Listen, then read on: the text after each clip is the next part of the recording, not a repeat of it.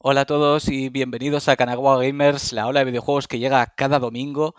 Joder, y llega con mucho calor otra vez.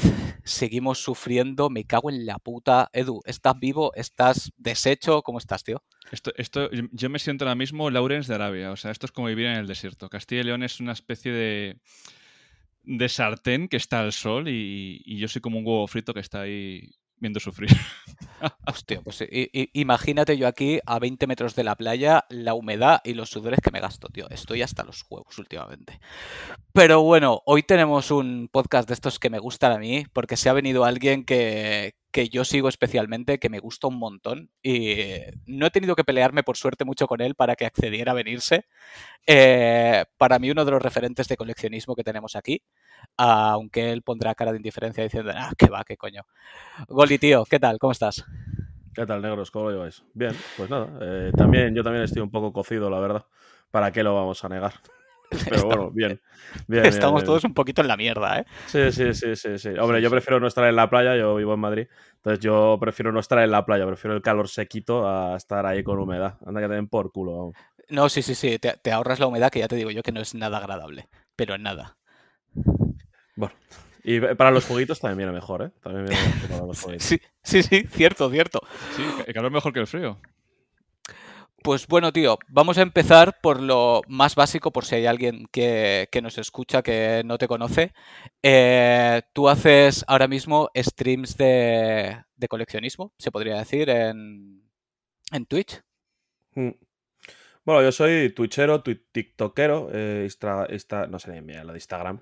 Eh, yo soy multiplataforma, yo al final estoy en todas las plataformas porque me gusta mucho hablar de lo mío y, busca, y básicamente busco crecer en Twitch, así que sí, soy twitchero y estoy ahí dando la turra básicamente todos los días entre semana y, nada más, no sé, tampoco, tampoco, tiene mucho más, la verdad.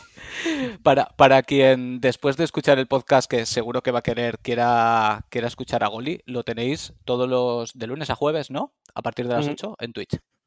Sí, a partir de las ocho y media. Ocho y media, vale, vale. Perdón.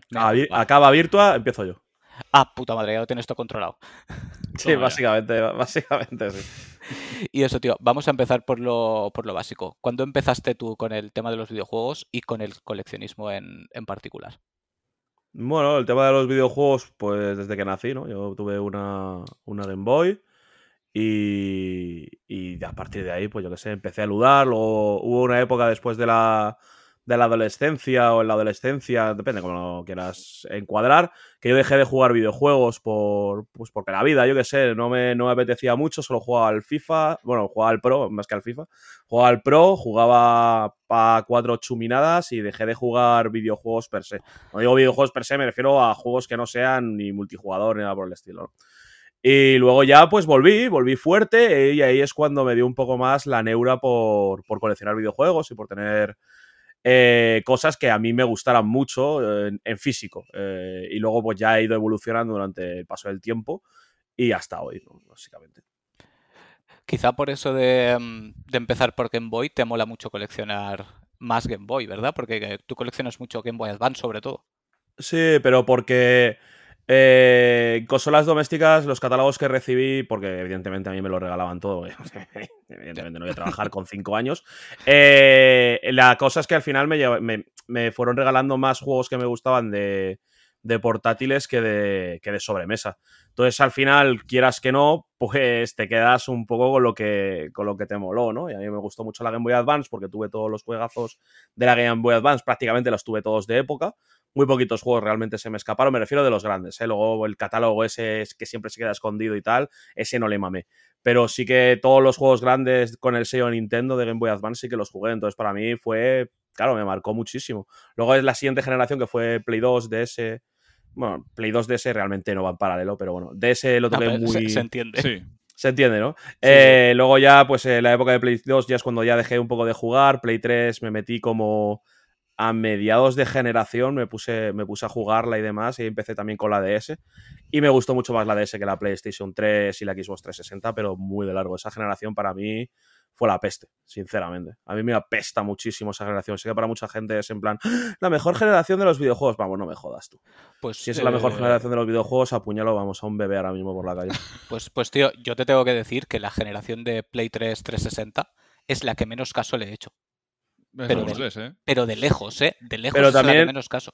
También pensar que ahí depende si eres otaco o no eres otaco. Si te mola mucho el, el juego japonés, es probablemente la, la parte más ponzoñosa que ha creado Japón. Japón perdió muchísimo el norte en esa generación. Entonces, es más comprensible. Si a ti realmente te da igual Occidente, Oriente o lo que sea, yo, por ejemplo, siempre preferiré, y, y este- están mis gustos, siempre preferiré el juego japonés. El juego japonés es Sí. la polla, tío. Sí, somos es el que a mí- iguales. Mm. Efectivamente, entonces a mí esa generación, yo lo siento mucho, es una generación donde no tiene ni un solo juego bueno de, de Japón, o sea, no, no, no, ni unos no, pero Muy ni un, ju- pocos, ni un sí. JRPG bueno de verdad no tiene ninguno, por ejemplo.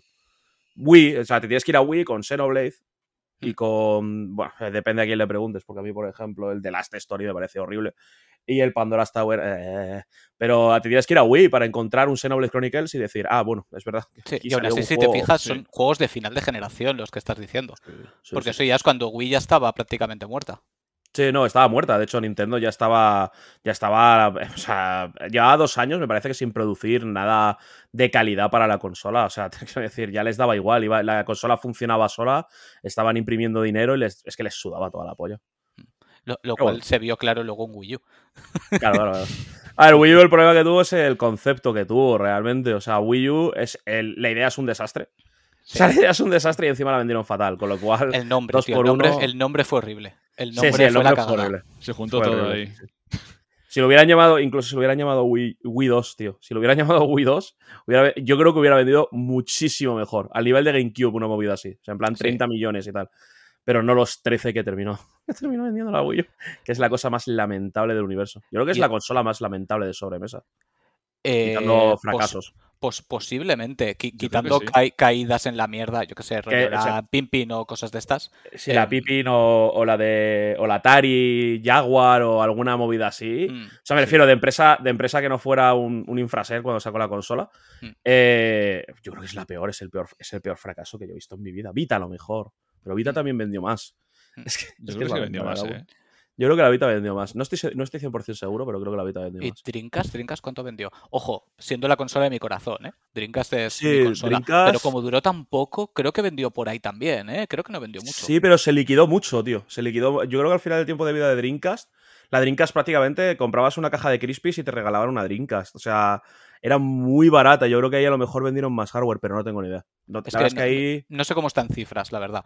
Tampoco son cosas que me, que me vuelvan loco, ¿sabes? Saber ese Mm. tipo de cifras. Y ahora que decimos Wii U, ¿cómo está ahora en el, en el tema coleccionismo? ¿Se, ¿Está empezando a subir o, o sigue en la mierda hasta para eso? No, bueno, a ver, eh, Wii U ahora mismo. Uf, es que es complicado de explicar. Eh, hay, mucho, hay mucho tarado con el tema de la Wii U, ¿vale? Porque como la Wii U vendió tan mal, es una consola de Nintendo, que ahora Nintendo pues, es el salva- el salvador de la industria y demás. Eh, pues hay mucha gente detrás de Nintendo. Entonces, eh, a Wii U ahora mismo se está metiendo mucha gente a coleccionar, con, entre otras cosas, con la pretensión de que luego en el futuro va a ser muy caro de coleccionar. Entonces, claro, al final Es, es que Es esa es la complicado. movida. Da la sensación de que como se ha vendido tan poco y los juegos top, por ende, también se han vendido poco, dices, es, es fácil ponerte a comprarla ahora porque luego subirá. Sí, pero es que al final este es un tema de FOMO, es un tema de yo no me voy a quedar sin ciertos juegos de Wii U, con lo cual prefiero comprar ahora. A ver, es que es que es complicado, es que es complicado. Es, es- ¿La Wii U sube porque hay miedo o la Wii U sube porque hay realmente interés en la consola? Porque Es una miedo. cosa que todavía yo todavía no soy. Claro, es el, es el es miedo que- de perderlo, ¿eh? es el miedo a perderlo, efectivamente, pero también eh, es que a mí me cuesta mucho creer que, que- O sea, te quiero decir, la Wii U a mí me gusta. O sea, yo la tuve de, de salida prácticamente, lo compré, me la compró mi novia, de hecho. Eh, me la compró a los 6-7 meses de vida. O sea, había salido justo Pikmin 3, que me parece que salió a las 6 meses de vida de la Wii U. Y a mí, me, a mí la consola siempre me encantó, siempre me enfadó muchísimo el desprecio con el que se trató a la consola, que la consola es una mierda, el hardware es, es puto asqueroso, pero el software es muy bueno, a mí siempre me gustó mucho el software, entonces ver, ver que la peña se mete, pero porque, yo qué sé, porque va a ser cara, a mí me apena mucho. Pero bueno, también es verdad que yo estoy mezclando un sentimiento que es de jugador con un sentimiento que es de coleccionista. El coleccionista le suda la polla eh, si el juego es bueno o es malo, le suda la polla si te suda la polla todo. Lo único que quiere tener es el ítem porque patata. Y ya está. eso, eso habría que matizarlo porque la gente se piensa que el, que el coleccionista es jugador.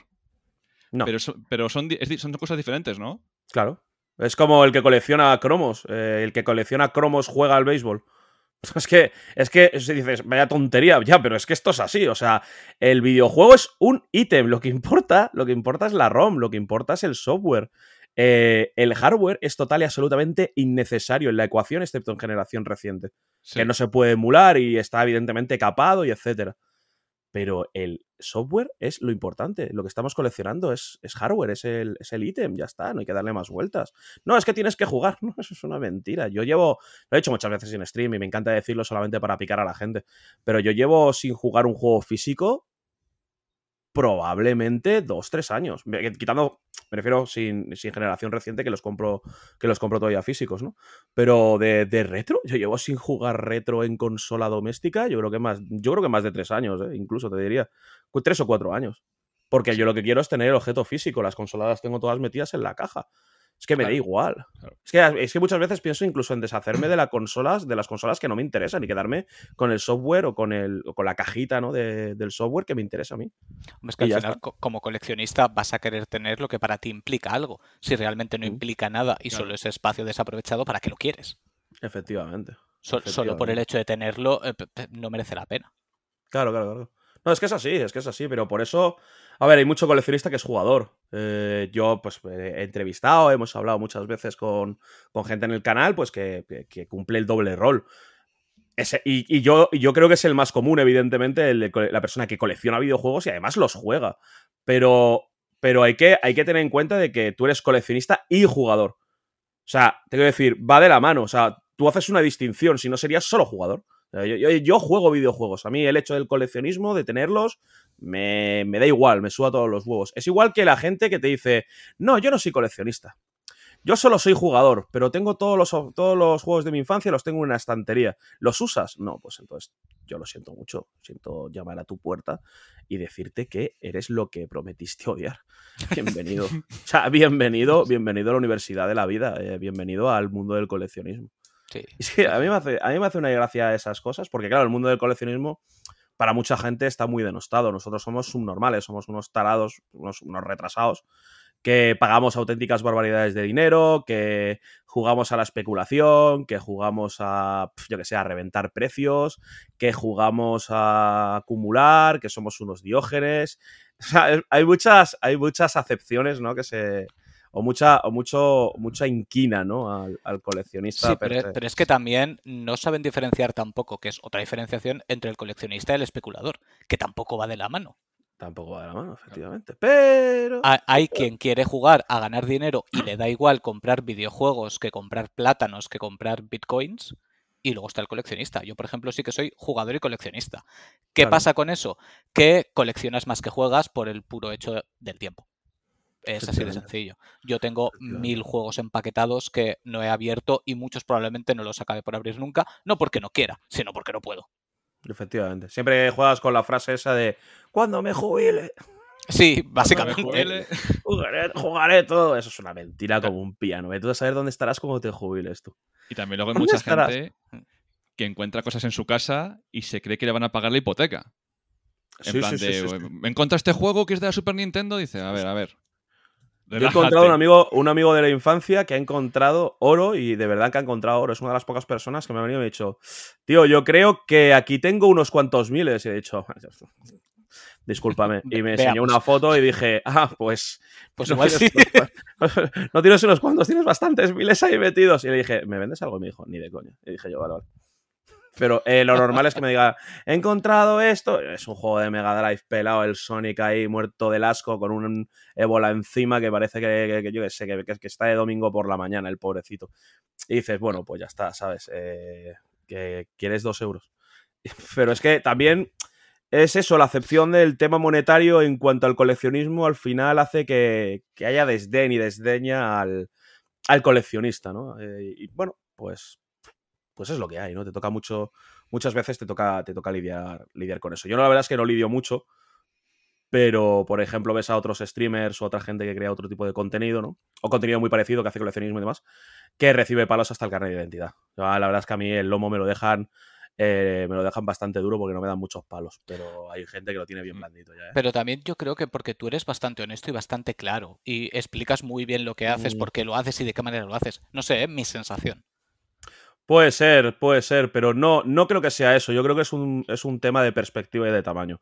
Mi canal es pequeño y al final, quieras que no, no atrae eh, las miradas que atrae pues, otros canales de coleccionismo, como puede ser el de Slobulus o como puede ser el del famoso Spinecar, ¿no? Entonces, claro, eh, comparados con ellos dos, eh, de Slobulus tengo en Twitch, por ejemplo, me saca 200 o 300 personas todos los días. Y Virtua, pues me saca, pues yo qué sé, 700, 800 personas. ¿no? Entonces, claro, ese nivel de atención, ese, ese nivel de foco hace que por por pura, por pura matemática, ¿no? Atraiga pues a gente pues que es directamente subnormal. Ya. Pues claro. Pero de todas maneras, alguien como Slobulus tampoco creo que le den palos. Es un tío que lleva. que si no le dan palos. ¿Sí? Es un tío que lleva un millón de años en, en, YouTube y siempre ha hecho exactamente lo mismo. Que es un tío que ves que le gustan los videojuegos, que tampoco, yo qué sé. Al menos mi percepción, hace mucho que no le sigo, pero vamos, hace 10 años estaba enseñando sus putos juegos de Mega Drive y de Dreamcast y de todo. Pero también come mierda. Si al final aquí hasta. A ver, es una cosa que al final te tienes que acostumbrar, ¿no? Yo es una cosa que todavía no me he acostumbrado a nivel personal. Pero que la es que la gran mayoría de gente te dice, no, es que o te acostumbras a recibir mierda o, no vas a aguantar. Eh, yo siempre he dicho que, por ejemplo, el caso de Virtual Store eh, es, muy posible que sea por su manera de ser, por la personalidad que tiene, que es, que es la que es, y a mí me, en lo personal a mí me gusta. Pero puedo entender que haya mucha gente a la que le cause rechazo.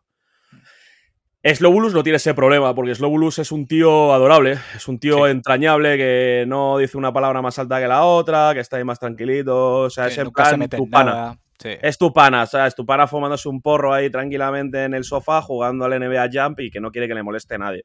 Exacto. Eh, y, por ejemplo, Virtua, pues es un tío más echado para adelante, que tiene unas opiniones, eh, pues a lo mejor más blanco y negro, no, no, suele ser más, no suele ser tan asertivo como puede ser, por ejemplo, Slowulus. Entonces, claro, cuando tienes una personalidad fuerte, normalmente causas, puedes llegar a causar un rechazo fuerte. Sí, suele ser lo normal. Suele ser lo normal, suele ser lo normal, pero bueno. Sí, porque muchas veces la gente se lo toma como, como ofensa, ¿no? Como este es un mm. sobrado. Que no tienes que serlo. Sí, no, no, y, y, Virtua pues tiene un punto de sobrado, pero que, no, no, es más que jocoso animoso. O sea, no es una, no es una cosa, no es el chocas. ¿Sabes? O sea, por ejemplo, comparándolo con otro perfil público, no, no, no es el chocas. Pero al final también es el tema monetario. Eh, Virtual nunca se ha tapado en el dinero que se gasta en videojuegos, nunca se ha tapado en las motivaciones que hay muchas veces detrás de comprar ciertos videojuegos. Eh, lo completo, me ha costado 2.500 euros un manual y lo quería tener completo. Y hay mucha gente que le pica el ano muchísimo cuando ve esas cosas. Y cuando no tienes emo a la mano, normalmente te comportas como un babuino y sueles, y sueles, y sueles ser retrasado por internet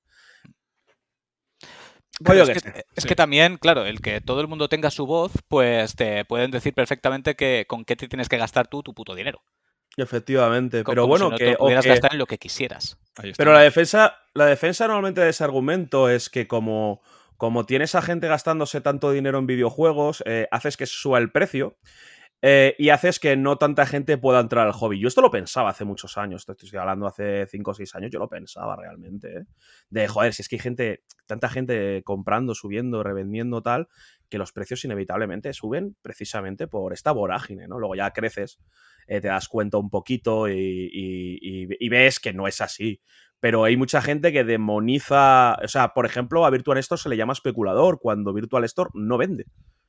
O si vende es algo puntual, es una cosa tal, que vende tal. Y ahora mismo, por ejemplo, está vendiendo más por un contrato que yo tengo el mismo, que tenemos con Eneva, que tienes que vender X juegos al mes y ves que está poniendo cosas que son, pues un poco, para qué lo de decirlo, pues son un poco ridículas, algún jueguecillo de PlayStation 3, ridículas, me refiero a nivel monetario, o sea, un juego de 20 pavetes, una historia así, porque los dos estamos ahora mismo igual, o sea, tenemos que cumplir con un cupo por, un, por una movida de, de- de publicidad Sí. y, y le ves que lo único que está vendiendo pues es un poquito de morrayita, ¿no? Como se suele decir en el mundo del coleccionismo. de Por los lo que tienes más certeza que se va a vender.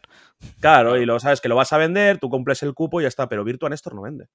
Virtua Nestor no vende. Entonces, ¿cómo puedes llamar a una persona que no vende o que, que solo compra? Le puedes llamar especulador. Se le llama especulador porque, primero, en España no sabemos lo que significa la, la palabra especular.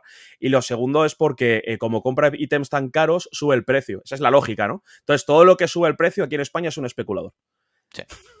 O sea, es así.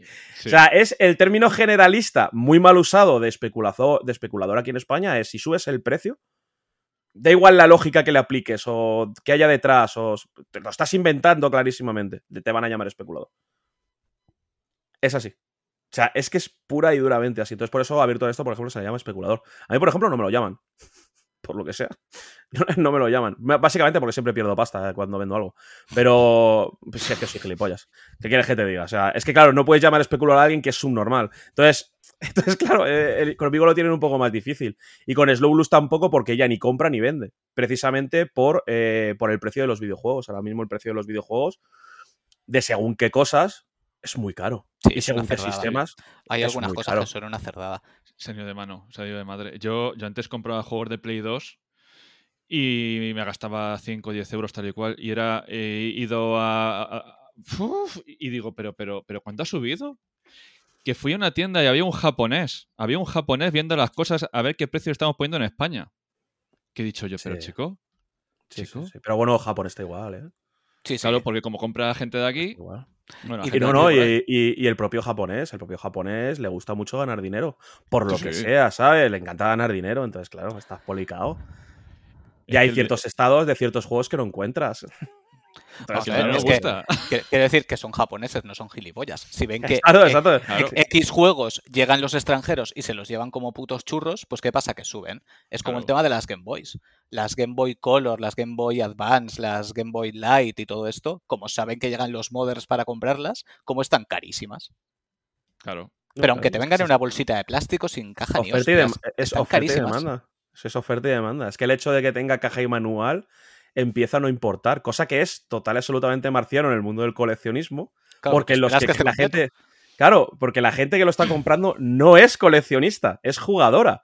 Le da exactamente igual. que tenga caja, que tenga manuales o que venga como venga. Ellos quieren la consola y por eso la consola sola vale, eh, por ejemplo, yo qué sé decirte, una Game Boy Color suelta ahora te vale 70-80 euros. Una Game Boy Color completa te vale 100-120. Es locura. absolutamente marciano el hecho de pensar, decir, bueno, es que si tú, por ejemplo, comparas un juego y- o, o cualquier otra consola, es decir, una Play 1 sin caja te vale 15 euros. Una Play 1 completa con caja en buen estado, estamos hablando de 120, 150 euros. Mm. Ahora me vendrá alguien, alguien nos pondrá en los comentarios, no, una Play 1 yo la he encontrado con caja 70 euros, la mordió Wichi el perro y, y me costó 70. Y te diré, vale, estupendo, yo estoy hablando en buen estado. El estado importa, ¿sabes? O sea, es que hay mucha Claro gente que lo obvia, pero el estado importa, ¿sabes? Claro no, es que es que solo tiene una raja por detrás, eh, por lo demás está, está perfecto. Y dices, Suficiente. o sea, pero bueno, pero que puedo meter el pito ahí. O sea, ¿qué, qué me estás contando? O sea, ¿qué me estás contando? Le podría hacer el amor a tu PlayStation 1. Y hay gente que te diría, pero está perfecto. Y dices tú, bueno, Esas conversaciones con vendedores me encantan, ¿no? Está perfecto, pero mi perro mordió la caja. Dices, joder, colega. No, si le cambias la caja está bien, dices. Claro. Pues bájame el precio. No, Cá- Cámbiasela, cámbiasela tú y me cobras lo que quieres cobrarme, ¿vale? O sea, es ahí que está el tema. como mucha gente, ¿no? En plan, tiene esta pegatina, se puede quitar. Y tú diciendo, quítamela, te la pago, yo sé muchas veces. Bueno, ya, ya no lo digo porque. ya- Mira, lo primero es porque ya soy un perfil público y yo no quiero meterme en títeres con nadie. O sea, porque al final todo el mundo sabe. O sea, el mundo del coleccionismo, el mundo coleccionista es muy borbónico. O sea, nos follamos entre nosotros de manera constante y diurna y vamos, es- con alevosía. Entonces ya sabe todo el mundo quién es todo el mundo, ¿no? Eh, de hecho, ayer un hijo, un hijo de puta eh, subió un artículo que sabía que lo iba a poner en el streaming y, y cuando salió justo en el streaming cambió la descripción para que se viera que era subnormal. O sea, me puso en plan, Goli, eres un subnormal. Y diciendo, Ah, Qué simpático. no, no, no, no lo dijo, no lo puso así, es que no recuerdo lo que puso, pero fue en plan, Gol imbécil o no sé qué, a mamarla, tal, en plan, en plan jocoso animoso. De hecho, tiene el VIP solamente por esa mierda. Y, y le dije, y le dije, pero bueno. Y ya te das cuenta de que es que realmente, o sea, conocemos los patrones de la gente, sabemos quién es quién. Y yo, por ejemplo, yo ya no. No es que fuera nunca borde, yo siempre he sido muy educado y si algo no me gusta, mira, tío, que te den por el, O sea, muchas veces le he puesto que te den por el culo. Y he cogido y he dicho, ah, ya está, se acabó. No tengo que guardarle respeto a una persona que a mí no me respeta. Pero nunca ha sido desagradable ni, es, ni, ni, he llevado a, a ningún a ninguna parte he llevado una conversación en Wallapop, a insultos o alguna cosa así. O sea, han tenido que. A, hemos tenido que tener títeres para que realmente hayamos llegado a esa situación. No recuerdo ahora mismo ninguna concreto, más que algún tío que se pone súper pesado. En plan, ¿me lo vas a comprar o no? Pero bueno, ¿me lo compras? Que, que, que, me lo compres. Y le digo, mira, disculpa, vete a tomar por el puto culo. Y ahí ya dices tú, ¿sabes? Pero normalmente no, no lo suelo hacer, pero ahora, ahora sobre todo ya es que directamente no me meto en absolutamente nada, todo lo compro en stream. Y te das cuenta de que. Eh, no sé de qué iba esta conversación, pero yo sigo, ¿eh? No, no, eh, así va esto. Sí, sí, es que sé que estábamos hablando de algo. No, pero no sé, no sé de qué estábamos hablando hasta que ha llegado ahora y he dicho. ¿eh? No, no, te preocupes, va. de eso se trata. Esta es la magia es que, que, hay aquí. O sea, es que, es que aparte soy un, soy un poco pez de colores, porque, por ejemplo, cuando grabo TikToks, que ahora soy, soy, TikToker, os recomiendo muchísimo TikTok, eh, es la polla de plataforma. ¿eh? No, sí, o sea, os sí. Lo digo, Nos la hemos hecho, pero no tenemos huevos todavía a gastarla, tío. Somos muy mayores. Sí, sí. Eh, fuera de coña, esto es, le das 15, bueno, 15 días, te diría, una semana de uso a TikTok y ves que te ha enganchado, tío. Es, esa, esa mierda funciona que flipas, tío. Yo lo hice por, por un colega que es un imbécil eh, y me dijo, prueba, prueba. Y dije, vaya mierda, vídeos de mierda, gente lo, lo, típico que dicen, ¿no? Gente, sí. gente bailando, gente haciendo el estúpido fue empezarle a darle a me gusta, cosas que me gustaban de verdad, y de repente el algoritmo dijo, se acabó tu vida. Y ahí es cuando empezó a ponerme todo el rato, pues cosas de coches, de videojuegos. Eh, bueno, eh, soy hetero, con lo cual me pone pibas, me guste o no me guste. O sea, yo, por ejemplo, empiezo a bloquear para ver, digo, a ver si el algoritmo se entera de que, de que por no lo quiero. que sea, de que no quiero, o sea, no es tiempo de paja todo el día en mi vida, o sea, es, es o sea, te quiero decir, o sea, yo no sé el algoritmo qué cojones hace, digo, bueno, voy a empezar a bloquear, le suba la polla. Te lo Pasan metiendo. de las 11 de la noche y es da igual lo que scrolles, es todo pibas. Con lo cual he aprendido a no meterme a partir de las 11 de la noche en TikTok. Porque es hora porque, paja. Porque es hora paja y digo, pero bueno, esta, esta mierda aquí qué es. No, pero realmente es que digo, que no me apetece ver tías haciendo guarrerías todo el rato. O sea, soy hetero, pero también curioso y digo, pero quiero ver otras cosas. O sea, si me meto en TikTok no es para ver, para ver pibas. Yo me meto en TikTok, o sea, si quiero ver pibas, yo qué sé, me meto en, en Pornhub, eh, me meto en amateurs.com. O sea, es que yo qué sé, ¿qué quieres que te diga? Digo, TikTok, para, por favor, deja, suéltame el brazo. Suéltame el brazo y déjame continuar. ¿De qué coño estábamos hablando? Pero el algoritmo ah, bueno, dice que te vas a comer tremendo garrón. Te dice, a tomar por sí, básica, Básicamente, entonces me ha dicho, pues eso, TikTok es la polla, yo lo recomiendo mucho. Y que estoy haciendo ahora TikToks, tío, y empiezo un TikTok, estoy yo hablando como un minuto y digo, ¿pero de qué coño iba este TikTok? Y tengo que parar la grabación y volver a grabar desde el principio, porque se me ha la olla. Sí, como hoy hablando de la ITV, ¿no? Sí, sí, sí, sí. sí. Pero es que, tío, es que... Mi vida magia, es una pantomima. Magia. Para una vez que salgo a la calle, tío. Y se me olvida, o sea, y se me olvida dónde está el intermitente, tío, yo diciendo. Salir a la calle está mal. Des yo desde que teletrabajo, lo de salir a la calle, lo justo. Lo cuando, fatal, me, cuando me, estira mi novia de los pelos y me dice, vamos a la puta playa, que la tenemos aquí, ya te he dicho, a 30 metros. O sea, no tengo casi ni que andar. Y aún así me cuesta. El, el mundo exterior está sobrevalorado, ¿eh? Sí, sí, sí, total, absolutamente. Sí, sí. Yo es que, yo por ejemplo, de lunes a jueves no veo la necesidad en absoluto de salir de mi casa. O sea, no la veo, no se la encuentro. Es que aparte me dice Silvia, que es mi mujer, me dice, pero bueno, ¿vas a salir a la calle? Le digo, no. O sea, salgo más en invierno porque me gusta darme una vuelta y me gusta el frío. A mí el frío me gusta, tal vez porque sea gordo, pero a mí me gusta el frío. Y a mí sí me gusta salir a la calle, pero ahora en verano. Ahora en verano es, con 40 grados al sol. Es, es una a la muerte, sombra diciendo. Es una muerte. Venga, venga, sí, sí. Ahora salgo. Ahora salgo cuando quiero ver a mis amigos o quiero ver a mi familia, que salgo a la puerta, pero bueno, por mantener relaciones o, sociales. O tienes y... que comprar comida y no hay otro remedio. Mm, pero ahora de repente te lo traen desde internet. Eso es una de las cosas más maravillosas de mi vida. Eh, sí, porque tú estás en Madrid. Yo, como estoy en un pueblo de mierda perdido, alejado de Valencia, eh, mm. aquí no nos llega nada. Es más. A ver, estudiado. Eh, no, pre precisamente por haber estudiado. Fíjate tú qué cosas. Y ayer, sin ir más lejos, se me antojó kebab. Y los kebabs de aquí no tienen ni moto. Joder. Oh, shit. O sea, tú llamas, lo pides, te acercas, lo recoges igual. Que lo tengo aquí al lado, ¿sabes? Que lo tengo a tres calles. Pero, pero bueno. Pero joder. Sí. Yo tengo un día aquí abajo. Tengo un día y bajo en zapatillas. Y la gente me mira mal. Andar por casa. Digo, no me voy a vestir para ir al día. Eh, que, que, que, que, yo salgo en pijama a tirar la basura, ¿sabes? Eh, yo también. O sea, pero eso, Pero eso, eso, eso está escrito en la Constitución que puedes hacerlo seguro. O sea, pero seguro. O sea, Si es para tirar la basura, puedes. Pedro Sánchez calienta que sales. Tienes que meter esa mierda en la Constitución. Sí, sí, Ya. sí.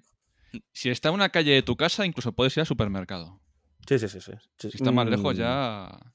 mm, cuidado. Es que me ve mi madre en pijama haciendo la compra en el Mercadona y me, yo creo que se quita el zapato y me lo tira a la cara, tío. O sea, es que.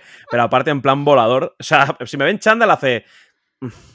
Pero si me ve en pijama o alguna movida así, yo creo que me, o sea, yo creo que me apuñala. O sea, me apuñala en ese mismo, en ese mismo Pero, instante. pero ¿qué problema tienen con los chándals? Yo no lo entiendo. Los que trabajamos en casa, joder, es lo mejor del universo. Mm. Sí. Yo, de hecho, tengo chándals con derecho a voto. Sí, correcto. Sí, sí, con mayoría de edad. Mm. Sí, sí, sí, sí. O sea, a mí, me, a mí no me sorprendería que un día en chándal saliera solo por la casa a, a buscar otros chándals con los que reproducirse. Y tener chandalitos por ahí dando vueltas. O sea, es que, es que yo aparte me dice Silvia, ¿puedes tirar ese chándal? Y yo, no, No quiero. toda la vida. ¿No lleva ves toda que está blandito, conmigo. está cómodo, está hecho a Sí, mi sí, culo? sí, sí. Aparte de de cariño sí, ya. Tanto de sí la goma, tío, que vas haciendo más nudos para que se vaya acercando más a, tu- a tu cintura. Y ese es el momento en el que dices, debería de, debería de tirarlo. Somos todos igual de mierdas, joder. Sí. Aparte, estoy por decir, joder, voy a ir, voy a ir a un sitio a que me quiten esta cuerda roñosa y me pongan otra cuerda. ¿no? Pero luego lo pienso y digo, ¿para qué? Si ya tiene 20 años el puto pantalón. Ay, Es que para, ya que ya que voy, lo tiro. Y dices tú, no lo tiras. De hecho, es que lo llevo puesto ahora mismo. Es que por eso, porque me va- he ido al baño antes de empezar, he ido al baño, me he bajado los pantalones y he dicho, si es que ya hasta me cuesta bajarlos de, todo, de toda la presión que le estoy metiendo a, lo- a los Mira. putos nudos, tío. Y digo, debería tirar el pantalón, pero digo, es que no quiero. Es que Yo está no- perfecto. No puedo, no Está puedo. perfecto. Mira, yo una vez estaba en mi casa con un chándal de táctil de Yonki. Me desmayé y me metí la cabeza en un armario, me pusieron una chupa de cuero y cuando llegué a urgencias me hicieron test antidroga. O sea, porque se pensaban que era un, un drogadicto de un descampado por el chándal y la, y la chupa de cuero. Maravilloso. Maravilloso, pero eh, ha dado un giro esto, ¿eh? Ha dado un giro esto. Cuanto menos curioso. cuanto menos curioso. Coleccionismo de chándals. Podríamos hablar de esa mierda. A mí me Yo encantaría, veo, me encantaría que hubiera coleccionismo de chandas, te lo digo en serio. Empezar a coleccionar chandas de los 80. Puro yonki. Hay Bueno, gente que lo... Da- dales, gente que los tiempo a, ¿eh? tiempo a estos que hacen los. mm, Bueno, ya no sé si lo seguirán haciendo. Los canales de YouTube en los que enseñan ropa. y ¿Cuánto Sí, vale sí, tu sí. outfit? ¿Sabes? Estas mierdas sí, sí. que Y llevan. todavía se sigue haciendo, ¿eh? Todavía se Sí. sigue haciendo. Sí. Lo de la velada esta de Ibai eh, se hizo, se hizo al principio para que la gente dijera que cuánto le Es costaba verdad, la cierto. ropa. No sé si lo habéis visto. Sí, sí, sí, sí, sí. Sí, sí, sí, todavía se sigue haciendo. O sea, es una, es una movida que yo nunca, yo nunca lo he entendido, pero bueno. yo tampoco. No, Pero sobre también yo soy coleccionista y hay muchas veces que te dicen, ¿y cuánto vale tu colección? ¿Y cuánto vale tu ítem más caro? Y dices tú, joder, tío. Sí, claro, pero es que cuando ves a un chaval de siempre la misma 16 años que sus Ya. bombas valen más que toda tu colección, dices, Sí, aquí que está pasando algo. Valenciaga. Sí, que tiene unas Valenciaga y dices tú. Eh, Es que, es que ese es un tema, porque luego te dicen, te gastas mucho, mucho en juegos y tú miras de arriba y abajo y dices, tienes tú más en ropa que yo en juegos, ¿eh, campeón? Sí. Porque se piensan que, que nos gastamos, yo, yo qué sé, tío, pero hay gente que se gasta en ropa. Bueno, y, te, y te gastes lo que te gastes, quiero decir, cada uno se lo gasta lo que le sale a los cojones. Sí, sí, Mientras no venga básicamente al se banco, eso. A echarme de Pero casa. es que, claro, es que ahí está la cosa, pero no, eso es la aceptación social que hay detrás del coleccionismo. Detrás del coleccionismo, o sea, mucho que se dice que se ha avanzado en, en el tema de aceptación a la gente que juega videojuegos, porque en nuestra época, voy a meter en la vuestra también, Sí, en sí, nuestra sí. época estaba eh, muy Estaba mal visto. jugar videojuegos. Sí, sí, sí. Pero estaba mal visto no solo entre adultos, entre las mamas, que te vas a quedar ciego, que eso te deja tonto, que esto suena a meme, o sea, esto suena a puro No, meme pero- de... Pero, es, Pero, es que se decía, es que se decía, es que, es que a mí, por ejemplo, en el instituto o en el colegio te veían con la consola y es en plan, es que te vas a quedar retrasado mental y ahora sabes Sí. perfectamente que no es así, te quedas retrasado mental por otras muchas cosas, pero no por los videojueguitos, pero no solamente era el tema adulto, era el tema de, de tus compañeros y demás. O sea, es que era total y absolutamente así. Es que eso es real. Y es que eso es real, es que eso es muy No, real. y, y lo divertido es que lo normal es que tus compañeros que te decían eh, eh, vas a acabar yonki, la madre que te parió, y luego los ves tú ahora y dices, vaya, han cambiado las tornas, ¿verdad? Vaya, que sí, se que encontró sí. contigo la cocaína. Sí, sí, sí. No, real. Yo todavía sigo con Mario, pero, pero tú te encontraste a la heroína, por lo que sea. Que no sé, yo tampoco, o sea, te quiero decir, era la percepción de ese entonces. Ahora, ahora imagino, creo, ¿eh? me- me- ave- aventuro, ¿no? Que eso ya no pasa, ¿no? O sea, ya entre los chavales, el hecho de jugar videojuegos o no jugar videojuegos es como un poco indiferencia, ¿no? Mira, No, no lo sé, ¿eh? Hombre, indiferencia. Yo creo que incluso en algunos aspectos es hasta guay.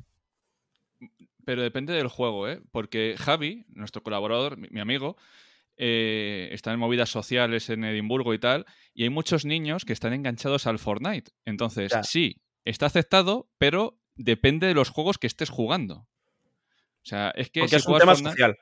Claro, tú Claro. juegas a videojuegos, pero te compras una Play 5 para jugar al Fortnite, al Call of Duty, y como estés jugando un Final Fantasy, niño, eres gilipollas, jódete al Fortnite. Y es un peligro, ¿eh? Ya, ya, ya. O sea, bueno, Sí, sí. a ver, yo, yo lo entiendo con las movidas otacas. Yo hasta me desprecio a mí mismo por jugar movidas otacas. O sea, te lo digo en serio. O sea, yo hay veces que siento vergüenza ajena por jugar lo que juego. Y hay veces que la vergüenza ajena ha sido tan intensa en mí que he tenido que dejar un juego solamente por eso. O sea, No yo en el momento. en el- Hombre, no me jodas, tío.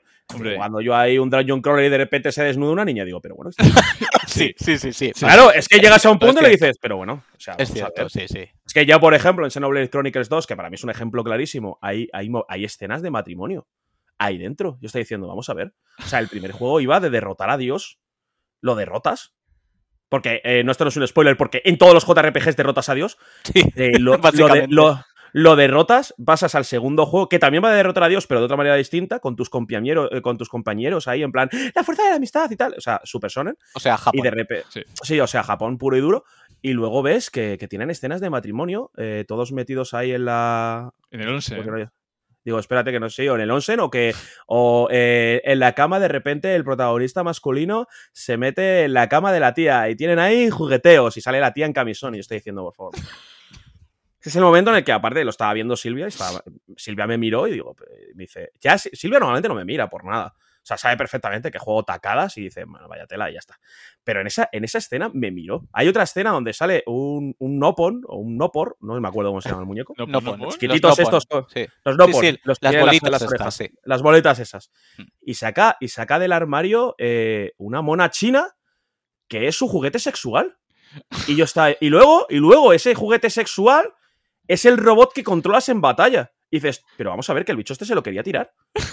Y lo estoy usando en combate. ¿Qué cojones está pasando en este videojuego? Y vas del primero niños, de. el juego está súper agotado y no hay manera de encontrarlo. Oye, Pero eh, tú lo piensas y dices, es que esto está pasando. Sí, y en sí. el, Yakuza, en el Yakuza 6, la conversación erótica esta que hay. Pero en Yakuza 6 lo esperas. Sí, tío, pero te Yakuza queda- 6 es de eso. Claro, o sea, pero bueno, vamos a ver, por ejemplo, en Yakuza 0 llega un punto en el que cambias de personaje y ves a un tío desnudo bailando en unas escaleras. Correcto. Y llegas, a ese punto y dices, no me sorprende porque antes has tenido a una gallina que era el mayor empresario de la ciudad. Y Sí, estabas, sí. defendiendo a Michael, y estabas defendiendo a Michael Jackson de un ataque de extraterrestres. Y dices tú, ya está, es un juego japonés loco. Pero hombre, que un, que un muñeco gordo, eh, enano, eh, se cree un robot sexual y use el robot sexual para pelear de manera no irónica, es como, Sí, es duro, es duro. Es Japón. Joder, es Japón. está fe- sí, sí, pero. eh, por eso digo que hay ciertos juegos que a mí ya me cuesta. Me cuesta bastante, bastante eh, jugar, ¿eh? Estos en este caso, pues bueno, son cosas puntuales. le- lo piensas y dices, prefiero no pensarlo. Eh, pero hay juegos, tío, que yo estoy jugando y de repente ves que tienes que derrotar a una niña y según vas quitándole vida, va desnudándose más. Y en ese momento, yo, por ejemplo, que es con la Vita, siempre pasa con la Vita, yo apago la Vita, saco el cartucho y le prendo fuego al cartucho. Y fuera. Y, y fuera, y se acabó. Y lo vendo por Wallapop. Sí, pero ya sabéis, eh, Japón. Quiero decir, en el Japón. primer Xenoblade no estaban esas escenas, pero sin embargo, cuando tú les ibas equipando armaduras, los chicos cada vez tenían armaduras más gigantes y las mujeres las tenían cada vez más pequeñita. Sí, sí, sí, claro, claro. claro. Es que le daba más protección. Correcto. Cuanto más enseñas, más te protege. Efectivamente, es que da protección contra oscuridad. es, como, es, como, es como en Bloodborne. O sea, el, el- el traje que más protección te da contra veneno es, eh, es el de una señora. Y ves literalmente a tu personaje vestido como una madame de los años de, de, yo qué sé, del siglo XVIII, y tú estás diciendo, ¿Qué está pues pasando? nada. Lógica, o sea, es la lógica de. Es que me da protección. No te puedes reír, aparte el meme es ese, el de no te puedes reír porque me da protección contra veneno. Y dices tú, pues ya está, claro, evidentemente. es, que, es, que, es que es así. Pues vamos tirando. Efectivamente, efectivamente. Y ya está. Es Pues, hostia. A ver, para que podamos seguir desfasando hacia el tema que nos dé la gana. Eh, ¿Cómo estás viendo el tema de las ediciones coleccionista? Que últimamente ha habido mucho lío por el tema de la edición de God of War que viene en digital. Ya había pasado otras veces. No recuerdo ahora mismo con qué juego me pasó a mí, que no la quise comprar porque no lo llevaba. Así Coño, con, el con Horizon. Horizon. Con Horizon. Y, y luego la fumada que se ha pegado Nintendo precisamente con la de Xenoblade. Eh, que de hecho con la de Xenoblade ni siquiera sé al final qué van a hacer exactamente, al menos aquí. No sé si al final la van a vender sin el juego y tú ya te compras el Sin el juego. sin el juego, sin el juego, sí, sí. ¿Sin no, es Sin- que sin hecho, nada de sin nada, ¿no? Sin nada de nada. Tú compras la, la parte coleccionista del juego. Yo, eso, a ver, en un principio Nintendo lo iba a hacer así, ¿eh? O sea, te iba a enviar el juego por un lado. El 29 de julio es cuando sale, o sea, sale la semana que viene. Sí, sí, Cuando el viernes que viene. esto, Sí, pues sí. No, no lo- no lo sé, ¿vale? Sale el 29 de julio, que es, eh, que es el viernes que viene, ¿vale? Ujú. Eh, lo que iba a hacer Nintendo es enviarte el juego el 29 de junio. De y el julio, resto perdón, más adelante, ¿no? y el resto más adelante. Lo que ahora ha hecho es decirte, bueno, nosotros no te enviamos nada. Eh, cómprate el juego donde tú quieras, tú te compras el jugando. juego. Te lo pasas tranquilamente de chill y luego te enviamos la coleccionista. Y ahí es cuando haces tú. Ah, sutil. A ver, con Nintendo se puede explicar un poco más porque Nintendo tenía un problema muy grave, ah, que es Nintendo. O sea, Sí, sí. Nintendo tiene un Sí. problema muy grave con Internet. Es un señor mayor. En Nintendo, como empresa, es un señor mayor. Entonces, ¿qué, ¿cuál es el problema que ha tenido? No tiene una store montada. Nunca ha tenido una store montada, ni siquiera digital. O sea, la pantomima, la pantomima que tiene montado Nintendo como store digital no se puede llamar store. Es una basura que tienen ellos ahí montado, que medio funciona y da gracias. Vale, estupendo. Pues coge Nintendo y dice, es que ahora nos vamos a poner a vender videojuegos físicos. Y dices tú, ¿por qué? ¿Qué necesidad? Nintendo le gusta muchísimo el dinero. Algo que, yo creo que tiene una relación con algo. Entonces, ¿qué pasó? Que el juego lo adelantaron al 29 de julio porque Monolith Soft dijo, yo ya terminé el juego, haz lo que quieras. Y dijo Nintendo, hostia, me viene súper bien sacar un RPG en verano. Es que me viene de muerte, tío. Y dijo Monolith, toma papá, bro. Pa' ti. Ya, ya es gol del juego. Me suda toda la polla, dijo Nintendo. Toma, el 29 de julio. Claro, en Japón lo pudieron montar, en Estados Unidos lo pudieron montar porque son dos países. Pero la región PAL somos un huevo de países. Y encima Nintendo no tiene Nintendo.eu, donde tú seleccionas tu idioma, sino que tiene Nintendo.es, Nintendo.it, Nintendo.fr, Nintendo.de, Nintendo.uk, y así podemos seguir incluso hasta Austra- Australia, que también está metido. ¿eh? Entonces, claro, eh, entonces, claro, no sé si Australia, por ejemplo, me parece que Australia no se ha visto afectado por esto, por estar en región asiática, pero ser pal. O sea, es que Nintendo tiene un cacao con, con las regiones que flipas. Entonces, claro, en Europa no tienes que montar una store para todos, tienes que montar una store por país. Y evidentemente las cosas no funcionan igual. No es lo mismo tener, yo qué sé qué decirte, a cientos de personas en cada país eh, para mantener una página web, hacer que funcione y encima no funciona, eh, y hacer que funcione que a tener a literalmente, porque yo esto lo sé de buena mano, que Nintendo Ibérica, Nintendo España, eh, que es Portugal y España encima, trabaja muy poca gente. O sea, nominalmente trabaja muy poca gente. Y la gente que trabaja aquí en España tiene dobles roles. Tienen un rol aquí en España y un rol en Europa. Lo cual hace que, evidentemente, tu, tu tiempo sea todavía más finito. Tú ya no estás trabajando, trabajas una parte para Nintendo España y trabajas una parte para Nintendo Europa. Entonces, claro, y esto pasa en todos los países. Entonces, si ya tienes poca gente en cada país, encima la tienes trabajando en dos, en paralelo, como en dos, en dos multinacionales o en dos estas, pues claro, te das cuenta de decir, haz una store y la quiero hecha en dos, en dos semanas o la quiero, lo quiero hecha en dos meses. Eh, yo imagino que en el público habrá gente que o sepa de informática o que sea informática. Y, y tú sabes, el, Yo, yo trabajo en ello. Yo, yo soy QA en un e-commerce a nivel europeo. O sea, Vale. tengo muy claro cómo va el tema. Sí, sí, sí. de hecho tú y yo compartimos profesión, de hecho. Eh, solo sí, que yo no soy, sí, pero yo no soy en e-commerce. Yo soy en otra cosa que no voy a decir. Ah, Cuando, vale. se, cuando se acabe yo te digo dónde curro, no No, yo, problema, también te lo digo porque tampoco puedo decir dónde. A mí, me, a mí me encontraron, a mí me encontró una persona del público, me encontró en mi curro gracias a eh, mi nombre, y se puso a buscar mi nombre y un apellido que se, que se medio, medio supuso él, medio supuso él y me encontró en mi curro y me dijo, anda, coño, tú, tú trabajas conmigo. Y digo, Esas ¿Quién cosas eres? dan un poquito de miedo, ¿eh? Joder. ¿quién eres? ¿Quién eres? Y me dijo, no, no, me hacía ilusión, no soy ningún violador, ¿eh? Me- yo no te voy a volver a hablar. espectacular. Claro, claro, claro. O sea, esa es la. es- eh, Bueno, es que lo de, la, lo de las relaciones sociales y el público es una cosa que yo cada vez. O sea, la gente es muy maja, pero. eh, Bueno, Sí. continuando con esta historia de lo de Nintendo, bueno, pues Nintendo, claro, se ha encontrado con que tiene que distribuir un juego, no tiene tiempo para distribuir ese juego. eh, y han hecho esta, este parche, ¿no? Eh, evidentemente, de cara al consumidor es un auténtico y verdadero desastre. Yo, como consumidor, no lo acepto, pero lo puedo entender. O sea, o sea no es por defender a Nintendo, pero, hombre, Nintendo tiene. está llevado por retrasados porque está llevado por auténticos y verdaderos retrasados. Los genios son los que hacen los juegos, eh, luego están los señores de corbata, que son pues el fondo de barril de la sociedad y probablemente el fondo de barril de la inteligencia emocional y de todos los tipos de inteligencia, ¿vale? Coger la que queráis. Pero bueno, es una serie, se tomaron una serie de decisiones desde Japón que todo el mundo tenía que acatar. Y Europa no ha llegado, evidentemente, Europa no ha llegado. Pues nos comemos la verga, no la comemos. Luego ya está Sony. Sony te tienes que reír. sí, te tienes que reír. Te tienes que, Tienes que reír. no, pero es que es fácil. Ya lo comentamos. Creo que lo llegamos a comentar en un podcast. Creo que ya lo teníamos montado. Eh, cuando salió Horizon, nosotros veíamos que. Porque lo ves en Twitter, que la peña se compraba la edición especial y se compraba la caja del juego. Porque claro, el, que se compra la coleccionista es coleccionista y quiere su puto juego. Entonces, pues si puedo mojar dos veces la galleta en el mismo vaso de leche, pues cojonudo. Hmm. ¿Qué hacen con God of War? Lo mismo. Sí, esa es una de las teorías. Eh, yo probablemente creo que es una mezcla de muchas cosas. Yo al principio, cuando vi la noticia, lo primero lo que pensé es en eso. O sea, Son le, junta, le gusta mucho, le gusta mucho los shekels y, quieren cuanto más dinero mejor. Pero luego te das cuenta de que, de que hay muchas, hay otras teorías, como por ejemplo que eh, Sony lo que quiere es una adaptación al juego digital lo más rápido posible. Es una cosa que también quiere Microsoft. Es una, es una cosa que quieren todas menos Nintendo.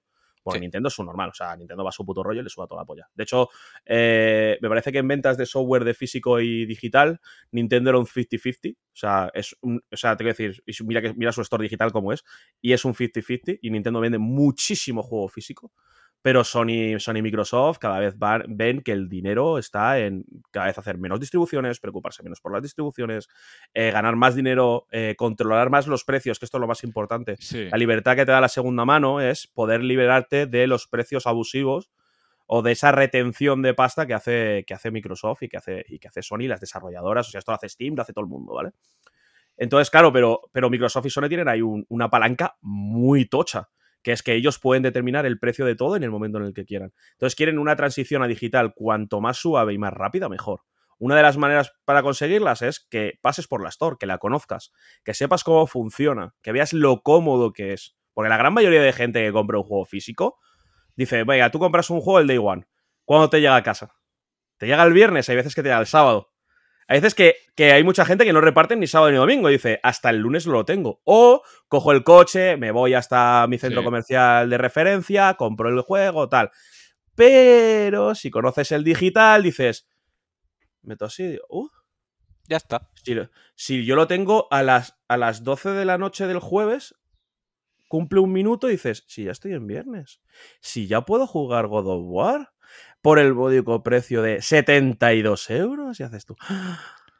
La puta, qué ofertón. La puta, qué ofertón. Y eso es lo que quiere Sony. Eso es lo que quiere Sony. Sí, eso es lo que quiere Sony. que la comodidad venza a absolutamente todo. Es, es, el paradigma de Amazon. Yo siempre lo llamo el paradigma de Amazon. No sé si es así o no. Pero es el paradigma de Amazon. Amazon ha conseguido que todos nosotros, nuestros hábitos de consumo, se reduzcan a, a la inmediatez no, ya no estamos acostumbrados a esperar eh, más de dos, tres días a que vengan las cosas. Ya no estamos acostumbrados, cuando antes era lo más normal del mundo. O sea, yo antes pedía algo por internet y decía, venga, en una semana, semana y algo lo tienes. Todas las reservas que hacía era para recoger en tienda porque sabías que te podías comer alto garrón si, si, si lo pedías por internet. Ahora ya, claro, eso, eso ha cambiado por, por, esa, por esa inmediatez.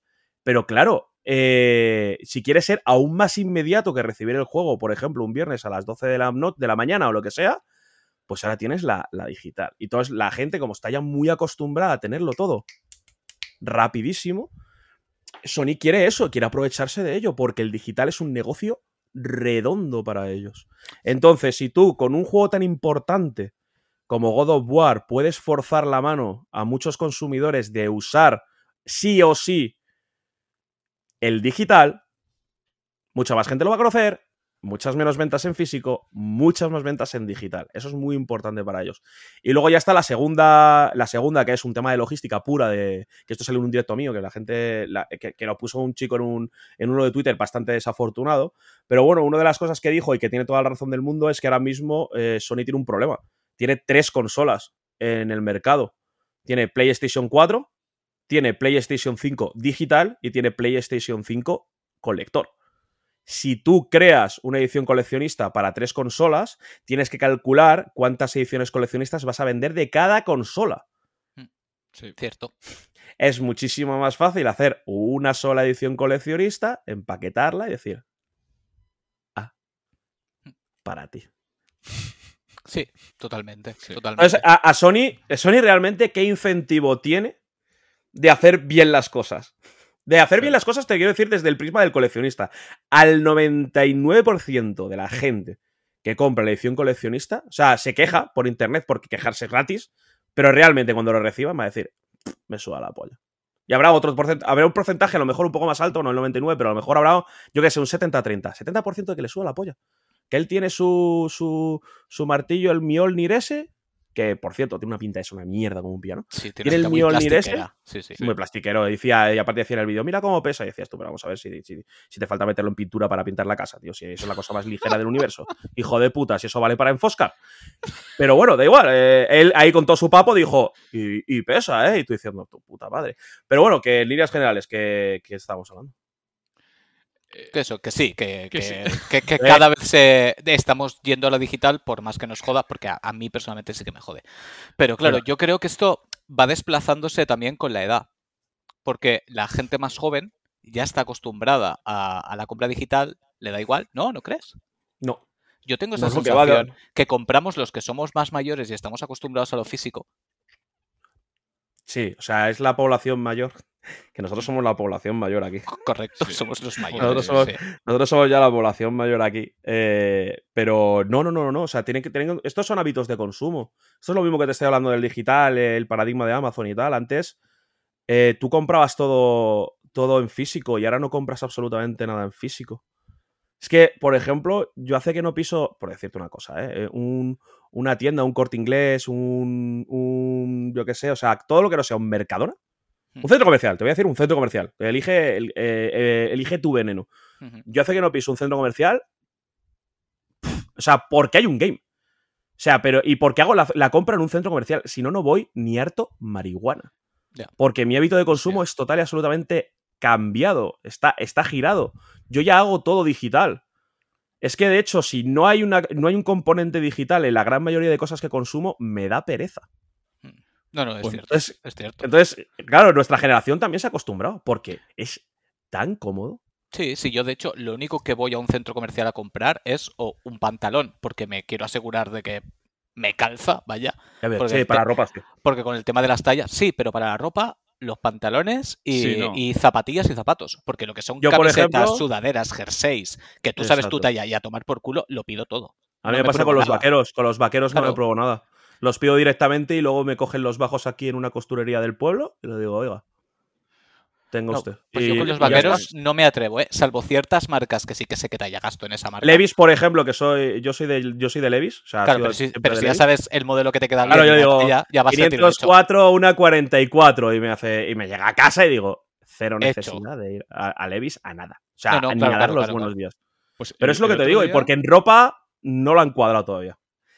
pues el- el otro ha salido Shane. por- Dime. Sí, dale, dale. No, no, dale, dale. No, no, que, eh, que hablando del centro comercial y los videojuegos y tal, mira, eh, hicimos un programa de Switch y me pusieron la miel en los labios con varios juegos. ¿Te puedes creer que estuve por centros comerciales en Madrid Centro el otro Y- día? Y, y novia. No había nada. Y me surgió una duda.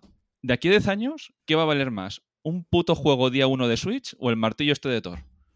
No, está claro. Si va a depender de la va a, va- a depender de la oferta y la de la demanda, ¿no? O sea, esto Sí. eh, todos los mercados se rigen por eso. Entonces, eh, toda la gente, o sea, el, el coleccionismo se basa en un amor al físico. O sea, no hay coleccionismo digital. Aun Sí. por mucha gente que te diga, yo tengo una colección de Steam, tú no tienes nada. Eh, porque no tienes nada, o sea, es que ni siquiera es tuyo. O sea, una colección digital no es ni siquiera tuya, es de, es de Valve. Sí, O sea, es, no es- una licencia para jugar el Una juego un tiempo determinado. Ahí. Efectivamente. Dicen, no, hasta que se cierre la store. Ah, pero no se va a cerrar nunca. Ah, pero no es tuyo. O sea, no es tuyo, el juego no es tuyo. O sea, seamos honestos. Y también te digo una cosa, yo estoy coleccionando eh, basura. O sea, porque estos juegos se van a morir. En X tiempo se van a morir. Eh, se estaba hablando de que PC Engine morirán dentro. Bueno, ya tendría que estar muertos hace mucho tiempo, pero siguen funcionando. Al menos los míos siguen funcionando, ¿no? Sí.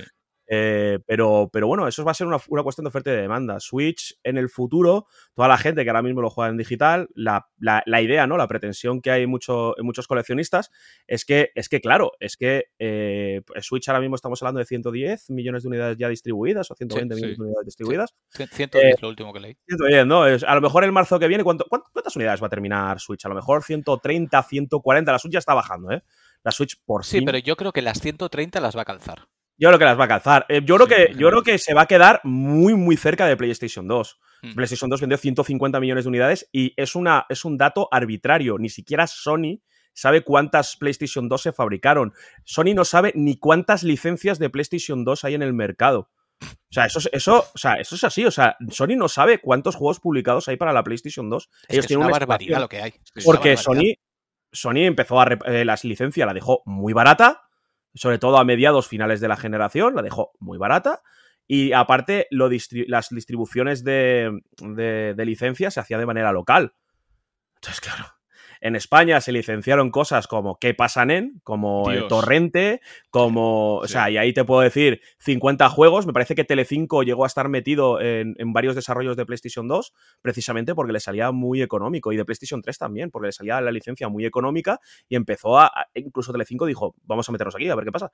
Y, y de hecho les fue bastante bien.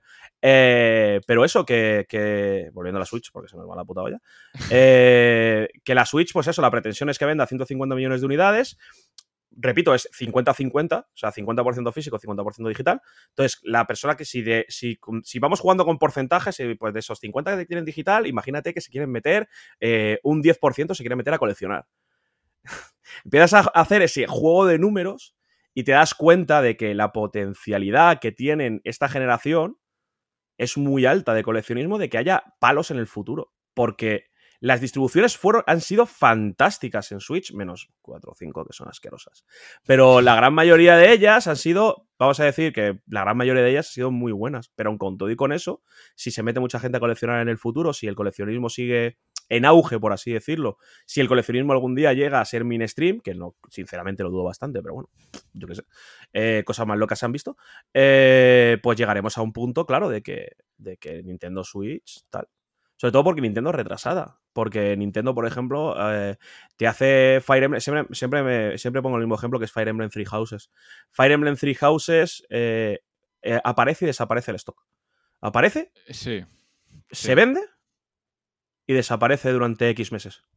Por ejemplo, me parece que ahora mismo no puedes comprar Fire Emblem Three Houses en ninguna store. No puedes ni en Amazon ni en FNAC. Bueno, no, si no, lo tiene una tienda, la, tiene una tienda física. Sí, pero no, no, pero, pero no para España. No, no, para, para, España ni de coña, no, no. Para, para España ni de coña. Ni de coña. Pero en Italia pasa lo mismo, pero al contrario, ¿eh? A lo mejor en Italia llega una remesa, pues lo sacan ahí en plan con sus espaguetis y sus mierdas.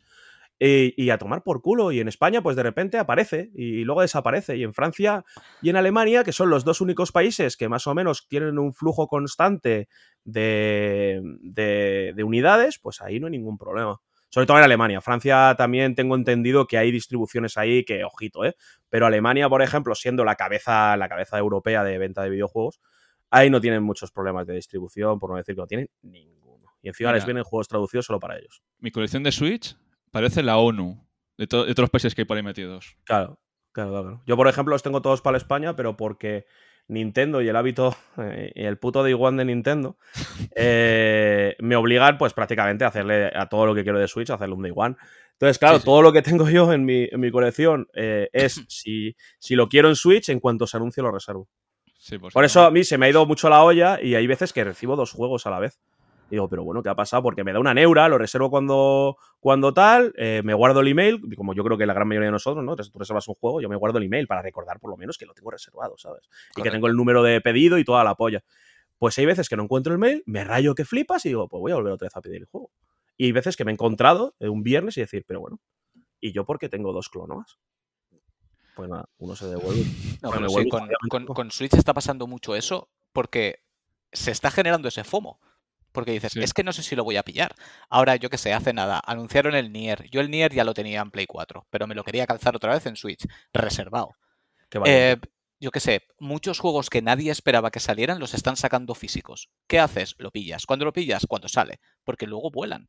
Porque claro. incluso juegos que yo no hubiera esperado que desaparecían, que desaparecieran, desaparecen. Mira lo que ha pasado con Astral Chain. Hostias. Yo lo de No, Astral está Chain es una cosa que no entiendo. Yo es un juego que pillé nada más salir, no Day One, pero vamos, yo qué sé, al mes, dos meses, X. Tío, es un juego de Platinum. ¿Esperas que se vaya a vender? Pues se ha vendido poco, ya no hay. Mm, es que Platinum, como lleva tanto tiempo de capa caída, a mí Astral Chain nunca me terminó de convencer. Pero mucha gente se encontró con un juego bastante distinto. La gran mayoría de la, de la gente le gustó, ¿eh? O sea, no, no voy por ahí. No, no quiero decir que sea un juego malo. Pero sí que es verdad que fue un hack and slash un poco distinto. Una fórmula un poquito más cambiante a lo que estaba, por ejemplo, si lo comparas con un Bayonetta, ¿no? Sí, de hecho, Bayonetta sí, sí. 3 de- huele de que va a haber cambio. eh, para los que somos muy amantes de los hack and slash, vamos a encontrarnos un juego muy distinto. Para la gente que presionó A y B y eso ya es un combo, pues evidentemente le va a sudar la polla. O sea, eh, vas a ver dinosaurios pegando bocados a dinosaurios, vas a decir, vale, estupendo. eh, para mí cumple. No, pero para los que queremos hacer, a lo mejor, tampoco es que yo sea Jesús, ¿vale? O sea, tampoco voy a ir de flipado. Pero para los que queremos hacer, yo qué sé, Y, Y, A, B y hacia adelante, vamos a decir. Mm, Por, sobre todo porque el movimiento me parece raro en Bayonetta 3. No sé por qué. Viendo los trailers veo que no es igual que Bayonetta 1 y Bayonetta 2 y cómo se mueve Cherry y... digo, mm, algo hay. Pero bueno, eso hasta que no llegue. veremos. Pues yo creo que eso al final le pasó también a, a Astral Chain, ¿eh? Y bueno, la distribución de Astral Chain ha sido nefasta. Sí, O sea, es que no está. Es que, es que no está. Es que ha desaparecido y tuvo una distribución, ¿eh? Al principio todo el mundo lo compró, había las tiendas ahí a mansalva, pero la gente va comprando. La gente va comprando y va desapareciendo y no reponen. Y dices tú, Claro, pero es que muchas veces te Sí. llevas el susto porque hay ciertos juegos que asumes que no van a, sa- a desaparecer. Entonces, claro, de repente tú estás a la tuya y dices, sí, sí, ese me lo quiero pillar, ya me lo pillaré, que ahora no me urge, ¿sabes? Ya me lo pillaré. Y de repente un día ves el tuit de alguien que dice, oye, ¿alguien sabe algún sitio donde esté X juego? Porque no lo encuentro. Y haces, mierda, que yo se lo quería. Te pones a mirar y dices, no está en ningún sitio. No está en A, ningún a sitio. mí eso me ha pasado con Xenoblade 2. Xenoblade 2 es un juego que iba dejando pasar, iba dejando pasar. Juego muchísimo RPG. ¿Qué pasa? Que llega un momento que cuando empalmo tres o cuatro y estoy seis meses con tres juegos, pues digo, "P- vamos a jugar otra cosa. Y no- intento no sobrecomprar RPGs. De repente dices, vale, ahora es el momento que me lo quiero comprar. Ahora tengo un hueco. Ahora me apetece. No está. No. Y dices, Pero- ¿cómo puede ser? ¿Cómo puede ser? Incluido el, de- incluido el DLC, que el DLC no, es- no, No, no, el estuvo ni de Torna salida. tampoco. Sí, olvídate. No estuvo ni de salida. Yo lo reservé de por los loles. Si realmente no sabía si iba a jugar el DLC, no lo jugué, de hecho. De hecho, lo tengo, ¿eh? Lo abrí, le quité el precinto para ver lo que había dentro, no había nada. Y lo, lo abrí y dije, ah, pues aquí está. Y ya. Y ahí está. y, no lo- y que no lo he jugado, ¿eh? Que no lo he jugado. Que es que lo, de hecho lo jugué digital. Y también podrías pensar, coño, ahora que sale el 3, que sabes que normalmente cuando sale una nueva entrega, los anteriores la gente los suele reclamar. El que no lo ha Sí. jugado, el que de repente Claro. descubre la saga. De hecho, ahora vale, vale una pasta, han subido mucho de precios. ¿eh? Claro, Yo lo entonces pillé en dices, Francia. en Francia, Es que- porque aquí nada. Aquí por lo menos tenemos la suerte de que si quieres las ediciones coleccionistas, las estoy mirando por si acaso. La- eh, las ediciones coleccionistas, eh, al ser a nivel europeo, si te sale en Francia, te da igual. Si te sale en Alemania, te da igual, pagas más gastos de envío, pero, pero tienes opción. El problema es, en muchos casos, es que la edición coleccionista se agota, evidentemente ya no se vuelve a hacer. Pero los juegos no es igual. Los juegos tienen su región. Y para los coleccionistas esto es una putada que flipas. Sí. Yo no quiero un juego en francés. Yo lo siento mucho. Me da igual, el juego es el mismo en el cartucho. Lo entiendo perfectamente. A ti te da igual, lo entiendo perfectamente. A mí no. Yo quiero que mi juego sea en castellano, porque es la distribución que salió en mi país y porque me gusta, tío. Yo tengo mi colección, la gran mayoría de mis juegos de mi colección, aunque yo no le hago a ninguna región, yo tengo muchos juegos americanos, por ejemplo. eh, yo los quiero en mi, en mi región. Es que, y no entiendo por qué es mejor o peor el hecho de que yo los quiera en mi región. no, Que ahora mismo se critica mucho, eh, se critica desde el mundo del coleccionista a la gente que no colecciona para España. ¿eh? También te digo que esto es, esto es, esto es muy retrasado. O sea, te quiero decir, esto es muy retrasado. Y luego hay gente que es el contrario, en plan, ¿para qué coleccionas para España si eso es apestoso, es el mismo juego, tienes lo mismo dentro? Y es cuando vuelves otra vez a, a la diferencia entre coleccionista y jugador. El jugador le da igual, el coleccionista no le da igual. Pues yo soy coleccionista. No, y luego también me imagino que hay, momentos en los que tienes matices. Quiero decir, yo me considero coleccionista, pero en ciertos momentos a algunas cosas no les hago ascos. Ejemplo fácil. eh, yo qué sé, imagínate, juegos de Super NES, ¿vale? Yo hay muchos juegos de Super NES que quiero recuperar, porque ya sabes, mi generación generalmente vendías lo que tenías para comprarte la consola de primera generación y pierdes muchas cosas por el camino. Hmm. Y yo me voy haciendo poco a poco mi colección de Super NES, de Nintendo 64 y todas estas cosas.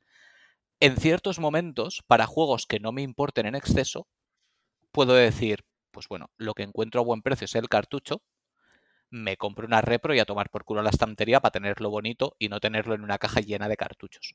Hmm. ¿Sabes? Sí que es verdad que, por ejemplo, yo que sé, pues un Ocarina, pues no lo querría tener con una repro, evidentemente. Pero, yo que sé, un 1080 snowboarding, pues me da exactamente igual. Por decirte algo, ¿sabes? Completamente random. Mm, comenta. No lo sé. Yo es que en cuanto escucho la palabra repro, yo ya me pongo muy nervioso. No, es decir, Mm. vamos a ver, para el coleccionista puro es, es comprensible, pero para ciertas cosas que realmente te puedan dar igual, por ejemplo, mira, eh, yo colecciono Drinkas porque es la consola de mis amores. Mm, No podría comprar un juego de Drinkas que no estuviera completo y en buenas condiciones. Mm, ¿Sabes? vale. Un juego de una consola que me apetece tener porque lo tenía y no me vuelve loquísimo, pues me da un poco más igual. Es que es depende. O, o PlayStation, por ejemplo. No, no es depende. Para mí no hay, no hay una dependencia. Yo creo que las, las repros son, son. Las repros, las falsificaciones, eh, son un mal negocio. Son un mal negocio para todo el mundo envuelto en ello, ¿vale? Menos para que, evidentemente, para el que las vende y las fabrica, ¿no? Y es, es sencillo, ¿no? Esto es un poco como, como lo de comprar ropa falsa y tal, que siempre te decían, es que si tú alimentas, si tú compras ropa falsa, compras bolsos falsos, compras, eh, yo qué sé, ropa falsa, ¿vale? Mm. alimentas el hecho de que se genere una demanda sobre ello. Si generas una demanda sobre ello ve- y ves que, y ves que pues yo qué sé, que hay gente que dice, "Ah, es que este tío está ganando mucho dinero con esto. Voy a hacer yo la misma ropa y la voy a hacer mejor y va a vender mejor, porque va a ser más cercano a la realidad. Te vas a dar cuenta de lo que va pasando conforme, conforme va pasando el tiempo, te das cuenta, y, y lo estoy viendo, yo lo estoy viendo con mis propios ojos, de que las repros cada vez son más fidedignas. Eso, eso te iba a decir. ¿Está ya llegando el punto en el que te cuesta discernir? No, no, no, no porque, porque son unos cutres, porque realmente no hay interés detrás de que sea de verdad, ¿vale? Yo aquí tengo, de hecho, es que lo, lo tengo preparado para, porque voy a hacer TikToks y vídeos sobre diferenciar repros de DS. Yo aquí tengo una repro de DS que todo el mundo dice que son muy parecidas y es que son muy parecidas. Pero esto en cuanto tienes dos, o sea, sabes dos cositas, ya automáticamente sabes diferenciar una que es un- una, una repro eh, de lo que no es una repro, ¿no? Pero el problema es ese, el problema es alimentarlo y seguir alimentándolo. A mí me parece un autoengaño importante el hecho de comprar repros. Y aquí, eh, eh, por ejemplo, hay mucha gente que dice, no deberías de atacar a la gente que lo compra. No, yo voy a atacar a la gente que lo compra porque ellos son el verdadero problema. O sea, esto es igual que en la reventa. En la reventa, el problema viene de la, de de la oferta. Si tú tienes mucha oferta, da igual cuánta demanda haya. Siempre vas a ser capaz de satisfacerla, con lo cual nunca va a subir el precio. Pero en cambio, si tú eh, aceptas que es que hay gente que se tiene que comprar una repro porque no se puede permitir el juego original, ese no es mi problema. Ese problema lo tienes tú. O sea, si tú yo no me puedo permitir un Erdon, pero yo no voy a falsificar un Erdon. ¿Por qué no voy a falsificar un Erdon? Porque si yo compro un Erdon y, Pe- y Pepito y Juanito y Menganito y cientos y cientos de personas, porque se piensa que esto es muy nicho y es muy nicho, pero somos miles y miles de personas comprando a los chinos, estamos comprando todas estas reproducciones. Y te encuentras las reproducciones de DS. Las reproducciones de DS acojonan. O sea, si sabes cuatro cosas, sin ningún problema. Pero para el, el, el normi medio, el que quiero tenerlo tal, acojonan. Acojonan porque muerden. Entonces, ese es el problema. Si seguimos comprando reproducciones, el chino sigue ganando dinero, otro chino se mete, eh, eh, compiten entre ellos a ver quién hace la mejor reproducción, te, encuentras un mercado muy agresivo eh, que buscan precisamente el hecho de tenerlo, tenerlo lo más perfecto posible, lo más fiel a la realidad. ¿Vamos a llegar al punto donde no se pueda diferenciar? No lo creo. Pero vamos a llegar a un punto donde si llegamos a como está ahora mismo DS, con las, con las falsificaciones, mucha gente se va a bajar del carro. Porque, porque, porque ya va a ser complicado, eh, porque va a ser muy difícil. Claro, Y estamos, eso estamos hablando de una repro de absolutamente todo, incluido el cartucho. Sí, sí, sí. Porque claro, yo te estaba Sí, hablando de las sí, cajas de cartón, ¿sabes? Sí, sí, sí, claro, claro, pero es que esto es lo mismo. O sea, yo tengo un cartucho, compro una caja de cartón de estas de, de AliExpress o de. Hay gente, tío, en Wallapop, que está el meme en el canal de Sara, que es una chica que hace unas reproducciones que flipas. Ujú. Que flipas, que yo le pedí una entrevista, evidentemente me dijo que no, eh, pero yo, le- pero, fli- pero flipas, pero si tienes un, un poco de visión, pues ya sabes que aquí está mal, aquí está mal, aquí está mal, pero flipas. O sea, ya empieza a cojonar. O sea, y dices, Sí. hostias, vi un Pokémon oro con el mismo brillo que el original, que eso en una falsificación es muy difícil. O sea, por en cuanto ves un Pokémon oro que tienen, tienen el foil este, como en las cartas Magic y demás, Sí, que ves sí, que sí. tiene el brilli brilli, pues es, es automático. Ellos no saben, eh, o sea, no sabían, o si sabían, no era muy caro hacer ese brilli brilli. Pero ya, ya he encontrado, hemos encontrado el otro día, una- bueno, hace unos meses encontramos una chica en Wallapop que fue capaz de generar el mismo brilli brilli, al menos en fotos fue capaz de generar el mismo brilli brilli, y luego ya le pillamos por el símbolo de Nintendo, porque lo hizo como el culo. Pero dices, coño, has hecho lo más difícil, lo has Y lo hecho fácil bien. no. Y lo fácil se te ha ido, se te ha ido de verga y no le has puesto interés en esa parte, pero si le pones interés en el símbolo, dices, bueno, pues tiene las solapas. Y si le pone interés en las solapas, bueno, pero es que aún así se va a notar el corte. Si le pone interés en el corte, pues te vas a encontrar lo mismo que un original. Y cuando, y cuando a mí me ofrecen la excusa de, es que es muy caro, ¿vale, tío? Yo no puedo permitirme un Ferrari. Y no me vas a ver llorando. Yo no puedo permitirme un diamante. Y no me vas a ver llorando. Yo no puedo permitirme un Rolex. Y no me vas a ver llorando. Yo no me voy a ir a, a- a Rolex a decirle, por favor, ¿me puedes dejar un Rolex a 100 euros? Que no me lo puedo permitir. Y va a decir Rolex, pero tú eres tonto. Pues esto es exactamente lo mismo.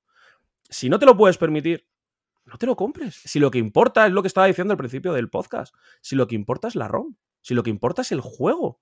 Mm. Si tú lo quieres para jugar, porque es lo que te dicen siempre. Si yo lo quiero para jugar y que quede bonito en la estantería, hazte una repro. Si yo no te digo que no te hagas una repro, pero que no sea igual que la original. Que, por ejemplo, sea con un arte distinto. En thecoverproject.net tienes un huevo de eh, carátulas para que tú no te las puedas imprimir. Sí, sí, eso es la polla esa página web. Tú buscas Mega Man X y te dicen, ¿en qué lo quieres? ¿Una cajita de cassette? ¿Lo quieres una cajita de VHS? Toma las medidas y- vas a la- Hostia. La- las cajitas de cassette para los juegos de Game Boy me parecen una barbaridad de Me parece una barbaridad. Son Es que, aparte, Una cosa, yo, por ejemplo, me, me estaba metiendo mucho con los chinos, ¿no? Con la gente del Express. En AliExpress ahora mismo hay vendedores de cajas de, de las DDS, pero los americanas, las que son de color negro. Pues esas con la forma dentro para un cartucho de Game Boy eh, clásica. Hostia, Otro para Game Boy Advance. Para DS, evidentemente, para que tú cojas ese cartucho que tienes suelto, te vas a The Cover Project, te lo descarga, vas a tu imprenta y le dices, mira, quiero estos 20 juegos, toma. Eh, yo qué sé decirte, 12 euros. Más 2 euros y medio que te vale la caja. Y tú te das cuenta que por unidad, por, yo qué sé, 3 euros y medio, tienes tu juego en su caja, te queda súper flama en la pared y no tienes ningún problema. Entonces, ¿sabes cuánto cuesta esta, esta mierda? ¿Sabes cuánto cuesta? O sea, la gente que está en el podcast estoy cogiendo la repro de DS. Esto me ha costado 37 euros y medio con gastos de envío, ¿eh? Hostia, Hostia. Es que es muy caro. es una pasta. Es una pasta. Entonces, y esto está precintado, ¿eh? Esto lo vais a ver ahí en la cámara, tiene el símbolo de Nintendo. Sí, sí, se ve. se ¿Me ve. puedes decir, por favor, para qué quieres esto? Para nada. Ahí está. Estamos, estamos de para- acuerdo. Sí, sí, sí. Claro, pero, pero esto te lo digo, o sea, dices tú, bueno, pero yo lo quiero para Super Nintendo, caja de cartón, Game Boy Advance, caja de cartón. Super Nintendo, cajas de VHS, que literalmente las encuentras a patadas. Hmm. Es que no me entra el manual, te entra el manual porque, porque tienes un hueco de sobra. Tienes un hueco de sobra para dejar dentro el cartucho y te vale un pelín, a lo mejor. Le puedes, hay, hay, de hecho, algunos que se están hechos a medidas que eso ya son más caros porque te vale 7 euros unidad. Y ahí entiendo que, hostias, tengo 40 Pica. juegos de Super Nintendo y dices, pican de luz. Y ahí ya la cosa cambia, ¿vale? No es igual que un cassette. Una caja de cassette te vale 50 céntimos o 20 céntimos o no te vale nada. Y las cajas de los chinos, estas que te he comentado, vale 3 euros unidad. Entonces, bueno, entiendo que la escala es distinta, pero tienes muchas alternativas, incluido hacerte una caja de cartón, que la gente dice, yo es que quiero una caja de cartón, hazte la caja de cartón, pero con un, un arte alternativo. Eh, eh, estuve hablando el otro día con un chico que, hace cajas repro, que, que me escribió por privado y me dijo, mira, que sepas que voy a empezar a hacer eh, cajas alternativas y, y a ver cómo me va. Digo, me parece estupendo. Lo estoy hablando con él por privado y dijo, me parece la mejor decisión. Es que además creo que le das un valor añadido. Pues mira, porque- no me lo había planteado así y tienes toda la razón del mundo. Yo tampoco que sabía además que hacían esas cosas, ¿eh? Sí, sí, sí, sí. Y ahora mismo yo lo voy a recomendar al chico de este que se llama eh, re- eh, Caja Retro, se llama literalmente Caja Retro. eh, que está Ah, en no, Twitter. coño, a ca- cajas retro los conocemos. Hace claro. nada vino la vino Kuro, la chica que hace los manuales que trabaja con ellos. Pues Caja Retro me habló a mí por privado porque yo dije en un directo que la gente que, ha- que la gente que hace estas repros a mí me están jodiendo el hobby. Me dice, no, no te tienes que enfadar. Me enfado tanto con el que lo compra como con el que le vende. Me enfada mucho. Esto sí es una cosa que me cabrea. Yo no me solamente no me cabreo, esto es, a ver, me cabreo. Esto es un hobby, ¿vale? O sea, el que crea las cajas repro no es Hitler, no ha matado a nadie, no está haciendo daño de verdad a nadie, pero no, hombre, pero es- cualquier cosa que embrutece tu, tu hobby te jode, es lógico. me jode. A mí, ve- mucha gente se queja de los precios y digo, mira, el, si el menor de los problemas es el precio. Es que no puedo acceder a ello. Puedes acceder al juego. No puedes acceder al medio físico, pero puedes acceder al juego. No, es que lo quiero en mi consola. Tienes una, una M4, yo siempre las llamo M4, ¿vale? Los cartuchos estos donde metes la ROM dentro. Sí. Lo tienes ahí, lo metes. Y ¿sabes qué, tío? Lo puedes hasta jugar en tu idioma. Que eso muchas veces no pasa. Con Final Fantasy VI, con esas traducciones fantásticas que hace la gente, con Chrono Trigger lo puedes jugar en tu idioma en la consola original, con hardware original. Eso, eso es el maná. Para el que, el que realmente le da una importancia a lo quiero jugar, el tal. No, es que yo lo quiero exactamente igual que como se jugaba en los años 90. Cómprate el cartucho si el cartucho no suele valer una mierda. No, los cartuchos. O sea, suele valer mierda y media. Pues a mí, a mí, chicos, lo que me ha pasado es que me han visto cara de Tolai alguna vez y en algún sitio comprando cosas de Super Nintendo y tal, me ha intentado meter repros. Y dices, a ver, que no soy gilipollas. Que yo que he tenido los juegos en la mano. Y eso me parece un peligro, un eso es peligro. más, más duro todavía. Porque si estás comprando en una tienda china, sabes a lo que te atienes. Si estás comprando en una tienda física que se supone que entienden de videojuegos, ahí lo que están haciendo es clavártela. Claro, te están engañando. Sí. Eso, eso nos pasó a nosotros, eh, a, uno, a un amigo y a mí, que fuimos a, a, retroparla, se va a retroparla. Y me dijo el amigo, mira, quiero comprarle esto a otro amigo. sí. Y era un juego de Game Boy Advance. Y me dijo, ¿es original o es falso? Ah, es un, retroparla, es una tienda. Pues la miré así por encima y dije, "Ah, esto es verdadero. No le di mayor importancia. No lo era, No lo era. no lo era. ¿Y No cómo lo descubristeis? Porque, bueno, cuando le llegó al chico que originalmente había pedido el juego, eh, pues claro, se puso a jugarlo, intentó guardar y no guardaba. Hostia. Claro, dijo, eh, le he metido una sesión de tres o cuatro horas, me interesa guardar por lo que sea. Eh, y no puedo guardar. Era un RPG, era un Souls, Soul- no me acuerdo ahora mismo qué era. Eh, pero, pero bueno, se compró, no guardaba, abrió el cartucho y ya cuando le dije, ¿pero lo has abierto así a pelo? Y me dijo, sí, sí, lo he abierto a pelo. Digo, ya está mal. Porque eso debe tener un eh, triángulo, digo un triángulo, un tornillo de Nintendo, formato Sí. propietario de Nintendo. Con lo cual dije, ya está. Y ya luego enseñó las fotos por dentro y dije, vale, pues es una repro. Esto lo vendí en una tienda que se llama Videojuegos Lavapiés. Es una tienda que está en el centro de Madrid, eh, que fue a retroparla y al que le compramos el, el juego. Yo lo denuncié por internet, hice un vídeo de, de YouTube, eh, subí el vídeo también a Twitter para explicar la situación, yo lo hablé en directo también eh, y no, no pasó nada. Pasó cuando otra tienda de Madrid, que en este caso es Caoto, Caoto Store, que recomiendo muchísimo la tienda, es un tío de puta madre, Antonio, se porta súper bien y si venís a Madrid y os gusta el retro, tanto el retro como el actual, manga anime y demás, es una tienda que es súper cookie, o sea, súper pequeñita, con un montón de libros de arte, con un montón de mangas, de cómics y de Uh. videojuegos y demás. Está muy guapa la tienda, o sea, yo la recomiendo. Y no porque me hiciera casito por, por Twitter, sino pero este chico se metió. Y cuando se metió este chico, eh, ahí, pues, como dicen los americanos, ¿no? All hell broke loose, ¿no? O sea, todo, todo se volvió ya eh, eh, todo mierda por todos los lados, ¿no? Entonces a mí salió el hijo diciendo que sus padres no vendían, no vendían repros, le pasé las fotos, o sea, las fotos eran públicas, yo publiqué las fotos. La gente me acusó a mí de que, de que yo estaba buscando la polémica para crecer en Twitch, de que si era falso, ¿por qué no lo había devuelto? Expliqué que cuando tú estás en un, por ejemplo, en uno de estos eventos, pues mira, tío, todos, o sea, todos somos autónomos, o sea, no es que seamos- todos seamos autónomos, pero todos sabemos que, joder, está la cosa apretadita, está la cosa calentita, eh, es una cosa de 15 pavos. Mira, tío, toma el dinero, tal, pon pachas. Y, te- y no te dan ni la opción a decirte, toma el ticket. Mm. Nadie da el ticket. En este tipo de Sí, sí, no, es un hecho. Sí. Es un hecho. Nadie da el ticket, ¿vale? Hacienda ahí no existe. Entonces, claro, pues toma, no te di ticket, tú coges el jueguito y tal. Entonces, claro, me acusaba, me acusó a mí hasta el hijo. Hasta el hijo me acusó de que por qué, de por qué no había devuelto el juego. Digo, pero tú tienes una cara. Tú tienes una cara. Y aparte te dice, no acepto pago con tarjeta. Ah, No shit. Que no, hacer, que no aceptas pago con tarjeta. Porque, claro, Ay, entonces no tenía manera de demostrarlo. Yo no quería, realmente no quería demonizar. Eh, yo no quería que le cayera mierda. O sea, luego empezaron a ver mogollón de reviews negativas, le hicieron review bombing. Eso yo pedí que no se hiciera. De todas maneras, esto es internet, sabemos cómo Sí, funciona. dices una cosa y pasa lo que quiere pasar. E- Efectivamente, va a pasar lo que va a pasar, pero yo quería denunciar la situación de que yo fui a retroparla Entonces, aparte luego se le dijo, se, se le señaló con el dedo y, le dijeron a Retroparla, esto lo has permitido tú, porque realmente lo han permitido ellos. Ellos, es verdad que Retroparla se monta, o sea, es una cosa jocosa animosa, donde montan unos stands, te ponen las consolitas para que las pruebes, llevas a los niños, conoces las consolas de tu generación. Tampoco creo que estén ellos mirando juego por juego a ver Efectivamente, si van a pero, pero ellos la responsabilidad la descargan en la tienda. Pero claro, tú al final dices, vale, pero es que está hecho en tu evento también. O sea, es que también es un poco responsabilidad de todo el mundo el hecho de decir, hombre, repros no. O sea, por favor, no vendamos falsificaciones. Y si las vendes, que está mal, por los motivos que estaba diciendo, porque ellos mismos están comprando, es que lo compran en AliExpress. Con lo cual, retroparla, porque, son así, lo compran en AliExpress, ellos lo traen aquí a España y ellos lo venden pues por tres en, en, en, su propia tienda y en retroparla. Entonces, claro, llegas a una situación que es un poco bizarra. Y y dices, hostia, tío, es que, es que, es que la cosa está malita. Es que es incluso las tiendas de las que dices, bueno, es que tú pagas a lo mejor muchas veces el premium, ¿no? Pagas un poco más por comprar una tienda. ¿Por qué? Porque la tienda te asegura que el juego funciona, la tienda se hace responsable si el juego deja de funcionar, la tienda se hace responsable si llega a casa y llega roto.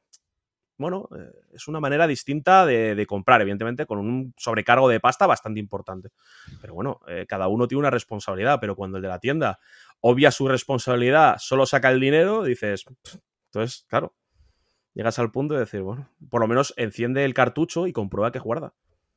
Que por lo menos sea útil, porque el cartucho no vale para nada, no guarda. No te puedes pasar un RPG sin guardar. A menos que seas un jodido tarado. es, que, es que no, no es así. Que a ver los hilos. A ver los hilos, a ver los hilos. Entonces da pena, es una situación que da mucha pena ahora mismo. Por eso yo no puedo evitar señalar tanto el que la vende como el que la compra. Tú lo alimentas debido a que tú lo alimentas, la gente lo compra y bueno, pues yo qué sé. Pero bueno, hay mucha gente que está muy en contra de, este tipo de opinión y que no quiere saber nada. A mí me da igual. yo voy a utilizar todas las plataformas, pequeñas, grandes o cualquier momento, para cagarme la puta madre de las repros y del que las compre y del que la vende. No, de, hecho está bien, tío, porque hay gente que a lo mejor escucha el programa eh, o se quiere meter a coleccionar, se piensa que en un evento va a conseguir algo, no sabe nada y, y, se gasta un pastón y... no, ya, ya ni siquiera eso. Sí que es cierto que yo, por ejemplo, no me lo había planteado de esa manera. Yo, por ejemplo, tengo muchos cartuchos sueltos y yo tenía el pensamiento de, pues quizá en algún momento, por no tener los cartuchos sueltos, pues me compro unas cajas, lo pongo en la estantería y a tomar por culo, sin ánimo de nada más. Pero no me lo había planteado de ese modo y es completamente cierto. Yo, por ejemplo, aunque me dedico a lo que me dedico, yo de profesión soy músico, soy ingeniero de sonido y a mí que me toquen la música me jode mucho. Y la música está tocada, retocada, machacada y ya es un bien público que no tiene ningún tipo de valor. Y a mí es una cosa que me irrita. Y yo procuro no tener nunca con nadie conversaciones sobre música porque yo lo llevo a unos niveles que entiendo que otras personas no. Porque no lo viven de la misma manera que yo. Yo soy de esos tontos que se siguen comprando discos.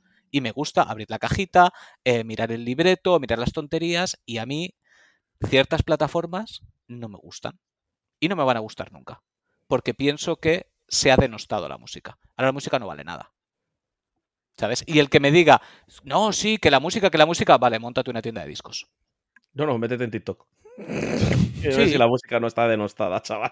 Quiero decir, es que son cosas que, pues, con las que no puedo. Entonces, claro, te está oyendo hablar y digo, es que te entiendo. Y no puedo hacer más que apoyarlo. Es que es cierto. Ya, pero al final esto es consumo.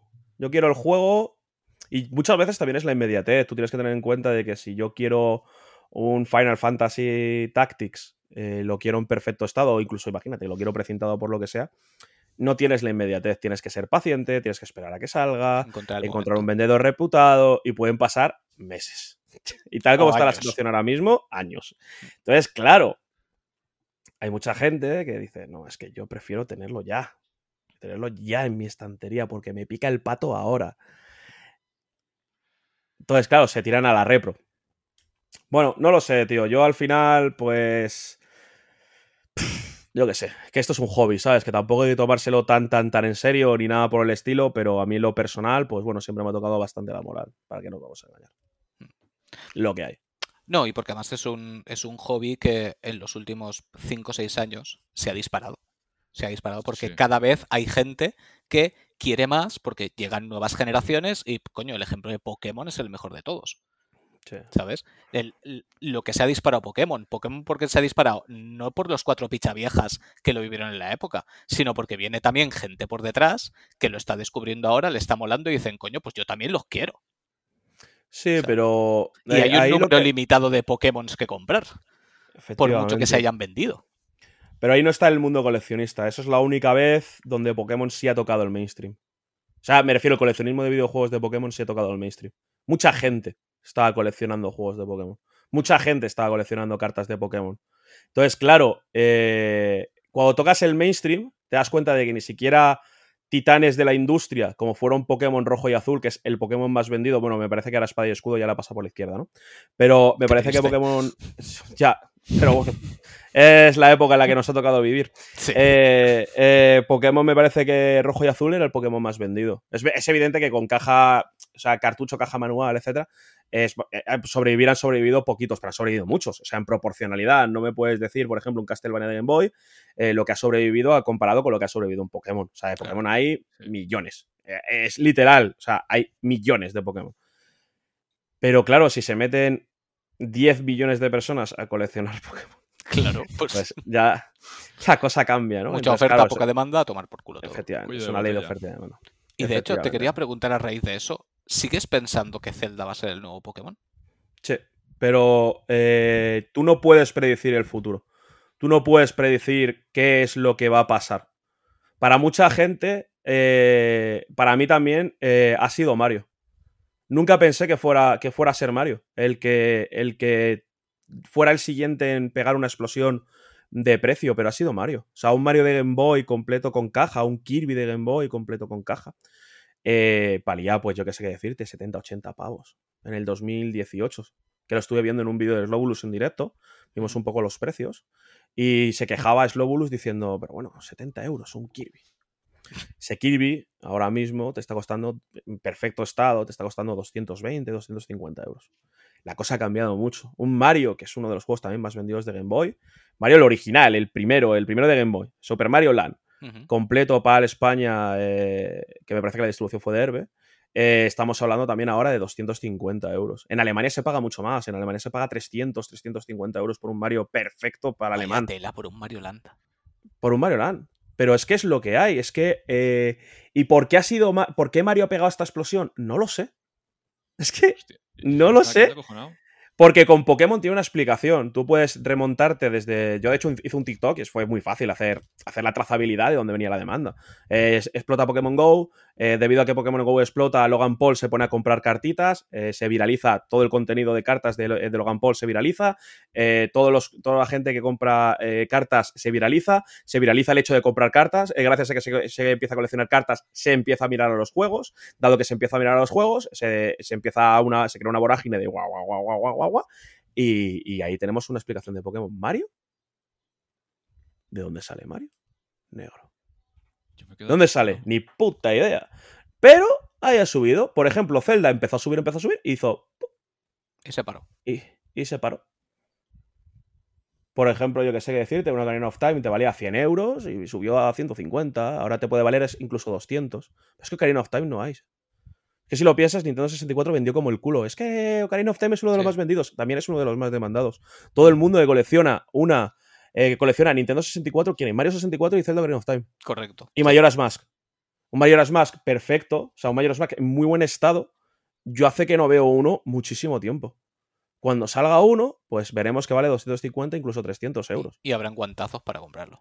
Y habrá comentazos para comprarlo y se apuñalarán en plan de colegueo en un, en un callejón, se empezarán a apuñalar. Porque Claro. Majora's Mask vendió peor, Hmm. mucho peor. No, y Salió lo muy normal tarde es en el que tiempo de alguien que vida. lo tiene, no lo, lo normal no es que lo quiera vender. Claro, pero hay mucha gente que se ve, se ve forzada a esa situación. eh, mucha gente vende colecciones porque hay mucha gente que también pues, invierte en videojuegos. O sea, yo lo meto en videojuegos, lo, lo- llaman valor refugio, ¿no? Esto es una conversación que tuvimos eh, en debate en un podcast del canal, ¿no? De, eh, que, está- que estuvo también Virtua Néstor, por ejemplo, que está subido al canal de YouTube, donde estuvimos hablando de todo el tema de, de, de valor refugio, de cómo, de cómo hay mucha gente de que mete, mete dinero en los videojuegos. Y, te das cuenta de que hay mucha gente que te defiende de que los videojuegos crecen incluso más que las casas. Con lo cual, si tienes que coger una set de inversión, no compres un- una casa, compra un videojuego. porque el videojuego crece más rápido que la casa. Incluso te dicen que más que empresas y demás. Y es, y es evidente, por ahora, por ahora, los videojuegos crecen más en pasta. Si tú compraste un Super Metroid eh, hace tres años por 200 euros, ahora un Super Metroid en perfecto estado, estamos hablando de 1.200, 1.500 euros. No hay nada en el mercado que te dé el... eh, nada es nada, o sea, ni el oro, ni los bitcoins, bueno, los bitcoins a lo mejor sí, pero eh, no, hay muy pocas cosas en este mundo que te den esa rentabilidad. Hmm. El problema para mí es que tú no sabes dónde va el mercado. Tú no sabes dónde va el interés de la gente. Claro, Como no sabes dónde dicho va que el iba a subir Mario, claro. Efectivamente. Pero eh, por ahora está la mentalidad de todo sube. Ahora, por ejemplo, este verano está muy parado. Está muy parado, la casa, la gente se va, por lo que sea, hay una pequeña crisis ahora mismo. Eh, y además la gente se va de vacaciones, que normalmente suele ser una cosa bastante paradita, porque como te vas de vacaciones eh, no piensas en jueguitos ni en comprar nada, aparte porque no puedes, estoy fuera, que lo envío y quién lo recoge, paso de comprar absolutamente nada. Entonces la gente ni compra ni vende, porque no estás ni en casa para hacer las fotos ni estás para comprar. Entonces ahora la cosa está muy paradita. Pero cuando volvamos en septiembre, octubre, yo sí que veo que la cosa va a estar un poco más parada. Pero también hablando con gente que se dedica a la compraventa de videojuegos, eh, pues me están diciendo de que ellos están teniendo los mejores meses de toda su vida, de toda su historia.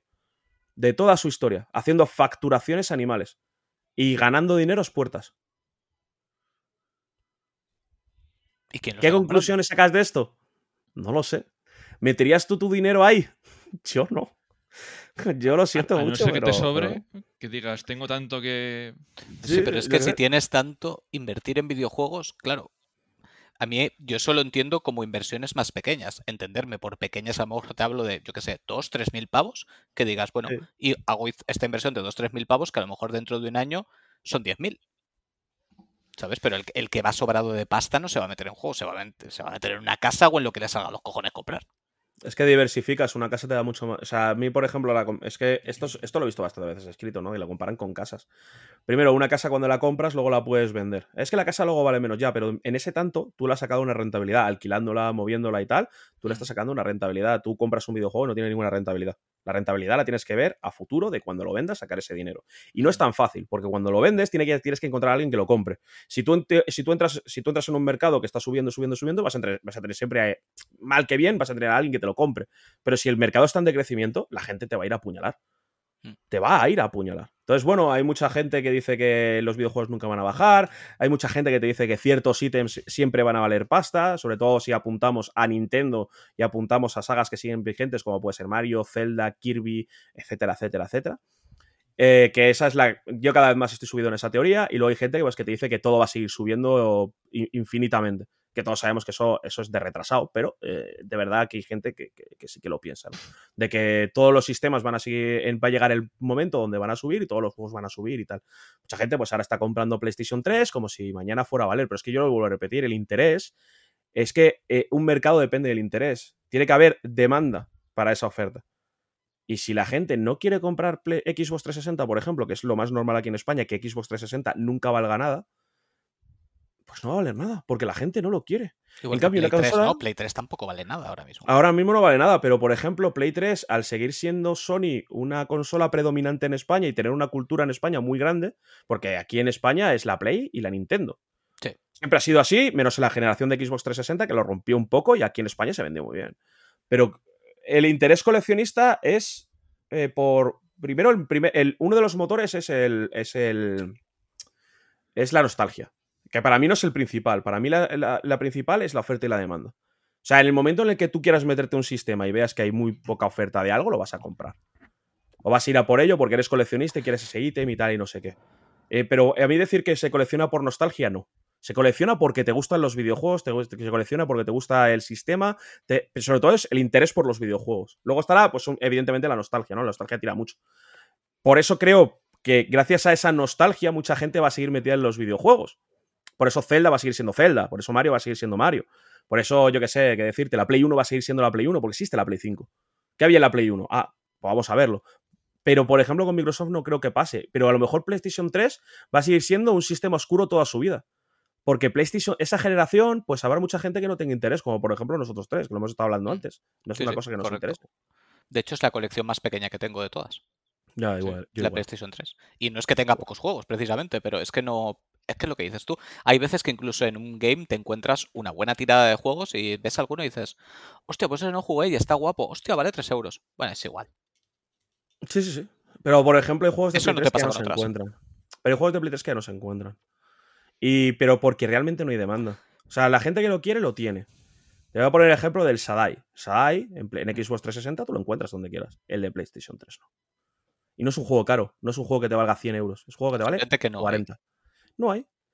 Si llega a haber un momento en el que haya demanda, el Sadai lo va a petar que flipas. Eh, and the Forsaken Kingdom, eh, Alice Bandes Returns, eh, Puppeteer, son los típicos juegos que siempre se nombran en PlayStation 3, pero no suben. Lo único que ha subido mucho, mucho, mucho ha sido Puppeteer, porque realmente es muy escaso. Y la poca demanda que hay ahora mismo en PlayStation 3 ha hecho que se eleve por encima de los 100 pavos. Pero si, por ejemplo, hay un hay pega una explosión en PlayStation 3 porque la gente se vuelve loca, pues Puppeteer subirá a 300 y 400 euros porque la, la distribución que tuvo aquí en España es puto lamentable. Y ya está. Sí. No, Pero no va- yo, no, hay- yo no creo que vaya a pasar a corto plazo. eh, de todas Aún es igual que también hay, corrígeme si me equivoco, ciertos juegos que simplemente como ya son escasos y tienen el nombre, aunque no sean buenos juegos, la gente lo quiere por tener ese juego. Claro, pero porque somos punto coleccionistas. final. Tú quieres el objeto raro. Hmm. Es como cuando coleccionabas cromos. O sea, a lo mejor a ti Whipping Bell te comía los huevos. Pero si había dos Whipping Bell, querías el Whipping Bell. eh, porque eras el único que iba a tener ese Whipping Bell. Pues esto es igual. Luego está la gente que se hace full sets, que eso ya cada vez, cada vez eh, pasa menos. O sea, ya la gente no va a full sets. Porque es demasiado retrasado. O sea, es demasiado tarado dentro del coleccionismo. ya es fondo de barril de la sociedad. ¿Qué, qué Pero es un full set, para la gente que no lo sepa? Un full set es tener todos los juegos de una región. Por ejemplo, nosotros somos de región PAL, pues tener todos los juegos licenciados en PAL. Hay gente tan tarada que tiene la de, la de región PAL, la de NTSC, que es la americana, y la, y la, J, y la JAP, que es la japonesa. Sí, eso ya eso- en, en su ya momento y en mi inocencia, yo lo pensé con Dreamcast. Digo, como no tiene tantos, Mucha gente, Vale. mucha gente. quizá me marco el full set. Claro, luego te pones a mirar el listado y realmente dices, pero si la mitad me la pelan. Claro, y ¿Sabes? igual en Virtual, pelan. en Virtual Boy. ¿Para en qué lo quiero? Boy ¿Para decir que lo tengo? Pues no. En América estaba, estuvo muy de moda hace no tanto tiempo el hacer eh, colecciones de PC Engine. Porque PC Engine en Estados Unidos sacó licenciado muy pocas, muy, muy- muy pocas cosas, precisamente, porque, porque no vendió. Eh, PC Engine no vendió, no, no vendió software, no vendió hardware, no vendió nada y trajeron muy poquitos juegos. Entonces, hacerse con la colección completa de todos los juegos que salieron de PC Engine en Estados Unidos es relativamente fácil.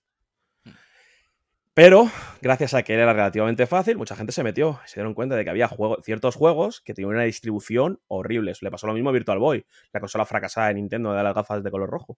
Hay concretamente un juego que es Jack Bros, que, en- que- que es de Shin Megami Tensei encima, eh, que, que salió para, para la Virtual Boy. Es un juego muy escaso. Pero muy, Virtual Boy no muy tiene ni escaso. 20 juegos, ¿no? Tiene poquísimos. En Estados Unidos, ¿cuántos tendrá licenciados? 15, 15 juegos. Pues te digo, no, no eran casi nada. Claro, pues por eso. Es una consola divertida. Para hacerse el full set tengo todos los juegos del sistema que salieron. Pero solo son 15. ¡Ah! Sí. Pero ya en cuanto. Claro, pero ya en cuanto ese- se generó esa demanda, se vio que no había oferta. Que había juegos de Virtual Boy que, aunque eran una puta ponzoña, como por ejemplo puede ser el Jack Bros, que es un juego malísimo. Bueno, es que Virtual Boy no tiene un juego bueno, pero menos el Wario. Pero, eh, claro, eh, la oferta y la demanda no hay. Entonces, claro, en Estados Unidos ha subido mucho de precio. Y un Jack Bros te vale ahora cuatro- 400, 500 euros. Y es un juego de Virtual Boy. Pues yo qué sé. Pero este es un caso concreto de gente que quiere hacerse full sets. Luego tenemos el famoso Wirlo de Super Nintendo aquí en España, que es un juego malísimo, eh, que vale una auténtica variedad de pasta porque solo se distribuyó aquí en España. eh, es un juego de Super Nintendo. Eh, luego, por ejemplo, tenemos en. Pero bueno, este juego es un juego muy bueno que solo salió en Finlandia, si no recuerdo mal, que es de un muñeco verde como que tiene una estrella, que ahora mismo no recuerdo el nombre, eh, que, solo se, que solo salió de Japón y se distribuyó en Finlandia, en Noruega por ahí. Hostia, Eh, vale, claro, es- eso vale, eso vale, yo qué sé, no sé qué decirte, o sea, una auténtica barbaridad de pasta. Y ya está. Mr. Gimmick se llama el juego, se llama Mr. Gimmick. Y es un juego muy bueno, la verdad, es un juego bastante, bastante bueno. Pero este caso es por la rareza, porque oferta y demanda. Hostia. Claro, es que ves los casos típicos de Rule of Rose y mierdas de estas, que son los que se nombran siempre, y dices, Sí, bueno, pero Rulo Rose pf, tampoco tuvo una distribución tan mala. Lo que pasa es que No, vale pero- mucho dinero por el género que es. y porque se ha generado como un nombre a su alrededor, ¿no? Hay como un aura el tener el Rule of Rose. Sí, sí, sí que puede ser, ¿eh? Sí, porque- sí que puede ser. Y Rule of Rose es un juego que a mí no me gustan los juegos de miedo, con lo cual no tengo ni idea. Eh, yo cojo prestada las opiniones de la gente. La gente dice que es una mierda de juego. Yo no Pues yo puedo sé. opinar porque ni lo he probado y sinceramente ni me importa. Pero es como que tiene ese aura, ¿no? A su Eh, tiene los dos, Sí. Rule of Rose y Kuon. Son los dos juegos de miedo de PlayStation 2, que vale una barbaridad de pasta. Kuon tengo entendido que sí que es un buen juego. Es un juego de From Software. Y sí que tengo entendido que es un, es un buen juego, que se defiende bastante bien, pero Rule of Rose no. Y Rule of Rose, por ejemplo, no tuvo mala distribución. Kuon sí que tuvo una mala distribución. Pero Rule of Rose tuvo una, una distribución mediocre tirando a mala. Pero es que es la PlayStation 2. Es que, es que no hubo ninguna mala, realmente mala distribución de PlayStation 2. Muy poquitos juegos. Mm. Muy, muy poquitos juegos. Y por suerte todavía los puedes seguir encontrando relativamente baratos. La gran mayoría del catálogo, por no decir el 99%, vale menos de 100 euros. Sí. Pasa es que Sí, sí. nosotros desta- destaca mucho el que vale más. Sí. Destaca más el que vale más. Pero vamos, yo me giro. Y yo, por ejemplo, que, que considero que tengo menos de miedo porque me dan igual, considero que tengo una muy buena colección. Yo no soy capaz de apuntar a muchos juegos que valgan más de 100 euros, ¿eh? Muy, muy poquitos juegos. Y de territorio PAL, todavía menos. Porque te puedo señalar Se nos haga episodio 3, que vale una auténtica barbaridad de pasta, pero es exclusivo de Estados Unidos. Te puedo señalar eh, los Grow Lancer, porque son muy difíciles de conseguir y aunque no lo quiere mucha gente, pues tal. Pero tampoco es. eh, bueno, los Shin Megami Tensei hay algunos que sí que valen mucho, mucha pasta. Pero los Persona han subido muchísimo Eso te dinero. iba a decir, ¿no? Ahí esta persona también. Claro, pero te pones a contar y dices, ¿qué, qué, qué te puedo sacar? A lo mejor 15, 20 juegos que Sí, valen más de 100 euros. Pocos. El catálogo de Play, de Play 2, ¿cuántos, ¿cuántos juegos tiene? Más de 1000. No, no te huevos a contarlos. No, y Pero aparte te digo que yo por, que son más de 1000. por lo general, yo creo que para el coleccionista medio, salvo que quiera esos por ser iconos, Sí. eh, lo normal es que tú te puedas hacer una colección de Play 2 decente sin subirte a la parra. Sí, sí, sí. En un año a lo mejor te haces una colección impresionante de PlayStation 2 y a lo mejor te gastas 100 euros en lo que te digo, en 10 juegos. Porque a lo mejor, bueno, va a depender de cómo quieras hacerlo. ¿Quieres hacerlo bajo tus gustos personales? eh, o no, o quieres tener una colección de videojuegos eh, más representativos de Play 2, te guste el género o no te guste, pues eso ya es cuestión tuya, pero si te pones a, perro grullo a decir todo, todo lo que entre, pues a lo mejor sí, te estás, te estás gastando 2.000 euros en 10 jueguecitos eh, bastante potentes, pero es una cosa muy rara. Si quieres, por ejemplo, tener RPGs y juegos de acción de Play 2, ¿cuánto te puede costar la colección entera en un año? ¿2.000 euros, como he dicho antes? Una cosa así. No sé, Sí. estoy tirando, me lo estoy sacando del culo, ¿vale? Pero es eso, o sea, en- en- te lo puedes permitir. Te lo puedes permitir. Son menos, yo qué sé, serían unos 150, 160 euros al año. Pues te lo haces en vez de un año, te lo haces en dos. Y ya está. Y tienes una colección de PlayStation 2 de puta madre. Igual que si quieres coleccionar Sega, que yo es una cosa que me, me seguirá doliendo toda la vida porque yo de, de pequeño era muy ceguero, Sí. pero por desgracia Sega ni está, ni se le espera, ni... Mega Drive. Por ser la competencia directa de Super Nintendo, es lo único que tiene eh, realmente interés en, en la gente. Mm. O sea, es que yo creo que, que ni, ni emulablemente, o sea, Sega está teniendo fuerza. Sega no tiene presencia porque Sega se, Sega se, se inmoló. O sea, Sega ha des- ha desaparecido durante una década. Sí. Y ahora todo lo que saca Sega, que tiene muchísima calidad, no lo saca bajo otros no, lo saca bajo otros sellos. Claro, no es de Claro. Sega. Es no es de Atlus, Sega, es de Sega, pero- Sí. Efectivamente. Entonces, es Sega, pero no es Sega. Con lo cual, Sega ha perdido toda la presencia. Toda la presencia. ¿Quién se va a interesar por, por Dreamcast? ¿Quién conoce ahora mismo a Dreamcast? Si había gente el otro día en mi stream que me dijo, ¿qué consola es esa? Y era una Sega Saturn. Ya. Era una Sega Saturn. Y me decía, ¿pero qué consola es esa? O sea, el nombre me suena, pero no sé lo que es. No había visto la consola nunca. Es que encima Saturn, que se comió tremenda poronga por estar con la primera Play. Es que claro. Claro. Es que claro, ¿y quién cojones conoce la Saturn? Es Mm. igual, yo no vi una, una Xbox, eh, la original, no la vi hasta el final del tiempo de vida de PlayStation 2, que fui a la casa de un tío y dije, ¿qué coño es eso? Me dijo, no, una Xbox. Dije yo, hostias, es la primera vez que la veo físicamente. Pues esto es igual, o sea, es que había, hay gente, yo no conocía lo que era una saga Saturn, ¿eh? O sea, hasta que no fui más adulto, hasta que no me interesé más por historia de los videojuegos, te metes en historia de Sega, cómo Sega sa- fracasa, que es una historia que se ha repetido 50.000 veces, pero súper interesante, eh, y te das cuenta de que existe, por ejemplo, una cosa que se llama la 32X. ¿Pero Sí. qué es eso? el- el Porque la Sega CD dices. La Sega CD dices, meh, bueno, vale. Pero la 32X. Yo es que eso sí que claro, por mi edad, pues yo lo viví en su momento y además me acordé de Claro. toda la vida. Tengo, bueno, tengo y tenía un amigo que tenía la Mega Drive. Me acuerdo que con el Mega CD 2 y para ponerlo en la primera Mega Drive, su, su padre se lo había atornillado porque no encajaba y se lo No, puso a porque tenías que poner una placa de metal. Tenías que poner una placa de metal para elevarla, no sé, acomodar me- bien la me hizo una barbaridad para que estuviera y encima tenía el 32X. Y yo decía, Sí. pero este mostrenco, ¿qué cojones es? Sí, y que además cada uno con su cargador, con su Sí, sí, sí, sí. toma de corriente. Es, De que, hecho- es que, es que, tío. De hecho, fue con ese chico con el que nos compramos los dos en cuestión de menos de un mes la Play 1. Nos la compramos los dos. Que era el típico compañero de, de vicio de la época. Mm. Y, y yo me acuerdo que teníamos otro amigo que tenía la Saturn y siempre estaba la discusión, que la Saturn mola un huevo. Y era, tío, no sé. Y hubo el típico momento que hicimos el intercambio de consolas. Lo típico, te la dejo una semana con mis juegos y verás. Y yo lo siento mucho, me sabe muy mal porque yo quería mucho a Sega, y, pero Saturn no. Saturn se quedó en Japón. Saturn yo Saturn nunca le se he quedó en Japón. ningún tipo de magia. Sé que a tiene, mí la Saturn me encanta. tiene unos me- cuantos juegos icónicos, pero A mí la Saturn es mi consola favorita de Sega. Más que ¿Sí? muchísimo más que la Mega Drive. Uh, pero horrores. Hostia. Eh, los juegos que hay en Sega Saturn a me parecen impresionantes. Y una, una calidad técnica que no se vio ni siquiera en PlayStation 1. O sea, con sus diferencias. Evidentemente, PlayStation 1 fue capaz. O sea, llegó mucho más lejos. También había mucho más interés, ¿no? O sea, la PlayStation 1 se estiró eh, en cuestiones de potencia, de, de habilidad y demás. Se estiró hasta donde no había. Hasta llevar- la llevaron al límite. La Sega Saturn, muy pocos juegos ya realmente llegaron a, a llevarla al límite. A lo mejor puedo nombrarte Burning Rangers, que es una auténtica gozada en lo técnico y, en lo, y el juego es una mierda. A mí me parece siempre, se me parece una mierda Burning Rangers.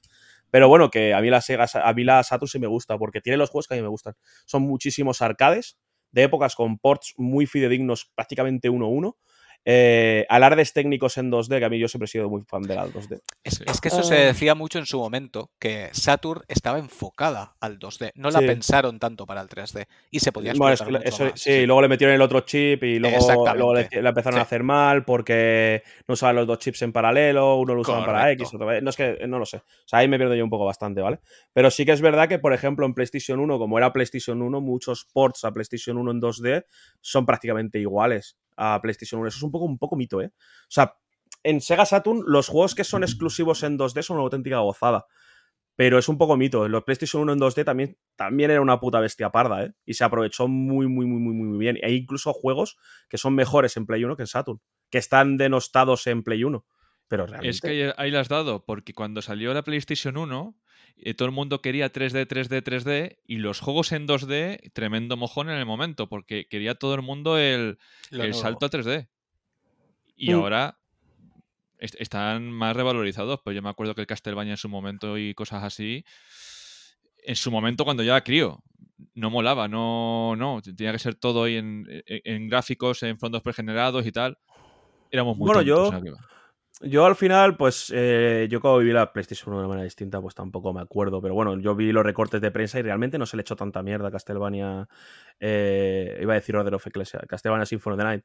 No se le echó tanta mierda. Lo que pasa es que no tuvo tanta aceptación por el público, pues porque el público estaba en otra, estaba a otras cosas, ¿no?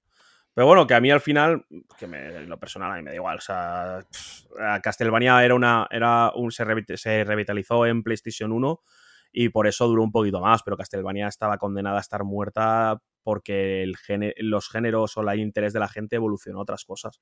Mm. Castlevania estaba muerto. Sí. O sea, estaba en, si se hubiera seguido en la rama de 2D, esto, es- ahora mismo estaría muy enterrado. No hubiera llegado ni siquiera, yo creo, que ni a DS. Porque en Claro, porque- 3DS, mira, salió salió el Lords of Shadow ese, ¿no? Se llamaba así. Que era así Eh, como una sí. especie de Metroidvania. ¿El de Mercury Steam puede ser? Sí, el de Mercury Steam. Sí. Que era así una especie de Metroidvania que salió chustero de cojones. Y, dice, y ahí es cuando ya dijo Konami, mira, Dejadlo. deja- ya, vamos a dejarlo. Me voy aquí". para Netflix. Pero eso- Sí. Claro, ahí lo hubieran intentado a lo mejor en Play 1, se hubieran comido tremendísimo mojón. Luego hubieran a lo mejor intentado algo en PlayStation 2 y hubieran dicho, mira, pues ya está. Porque, por ejemplo, en Nintendo 64, los dos Castlevanias que salieron. Eso hay que verlo, ¿eh? Y hay que sufrirlo, ¿eh? Vaya cagada de juegos. Sí, Sí.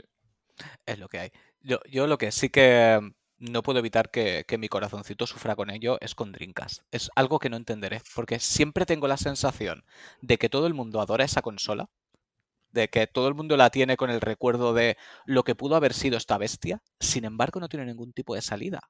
que me viene muy bien porque los, compro, los juegos los compro a muy buen precio.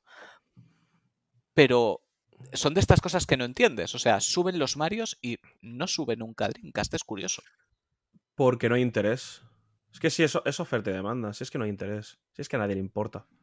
Es triste, pero es, es Claro, cierto, eh, a nadie eh, es que a nadie le es- importa. es- ese es el problema que me genera. Pero da igual. al decir, qué raro que no le importe a nadie con lo icónica que se ha llegado a convertir. Porque alguien puede no conocer Saturn, pero sí sabrá que es Dreamcast.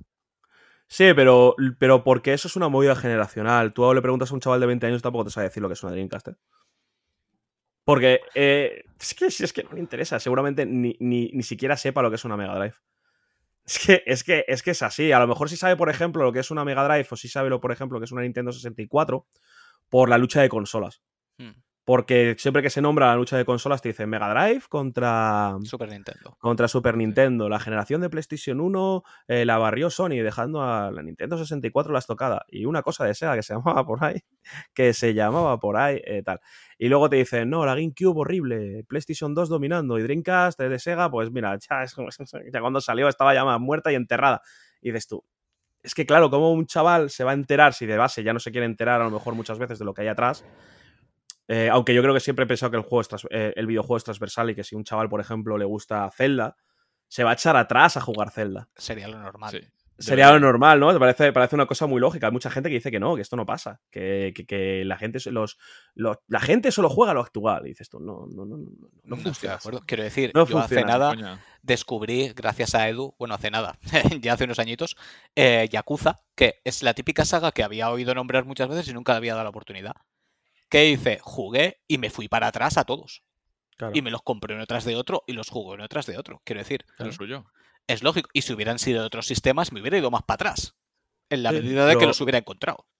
Y yo siempre he defendido que si, por ejemplo, te gusta Zelda y juegas a Link to the Past y dices, hostia, qué guapo. O sea, gráficamente Link to the Past es súper cookie, súper amable, tal, no sé qué. Dices, ¿y qué más hay en, en Super Nintendo?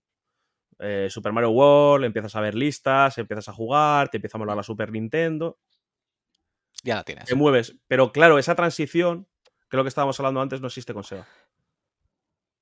Porque aunque te pongas Sega, Hmm.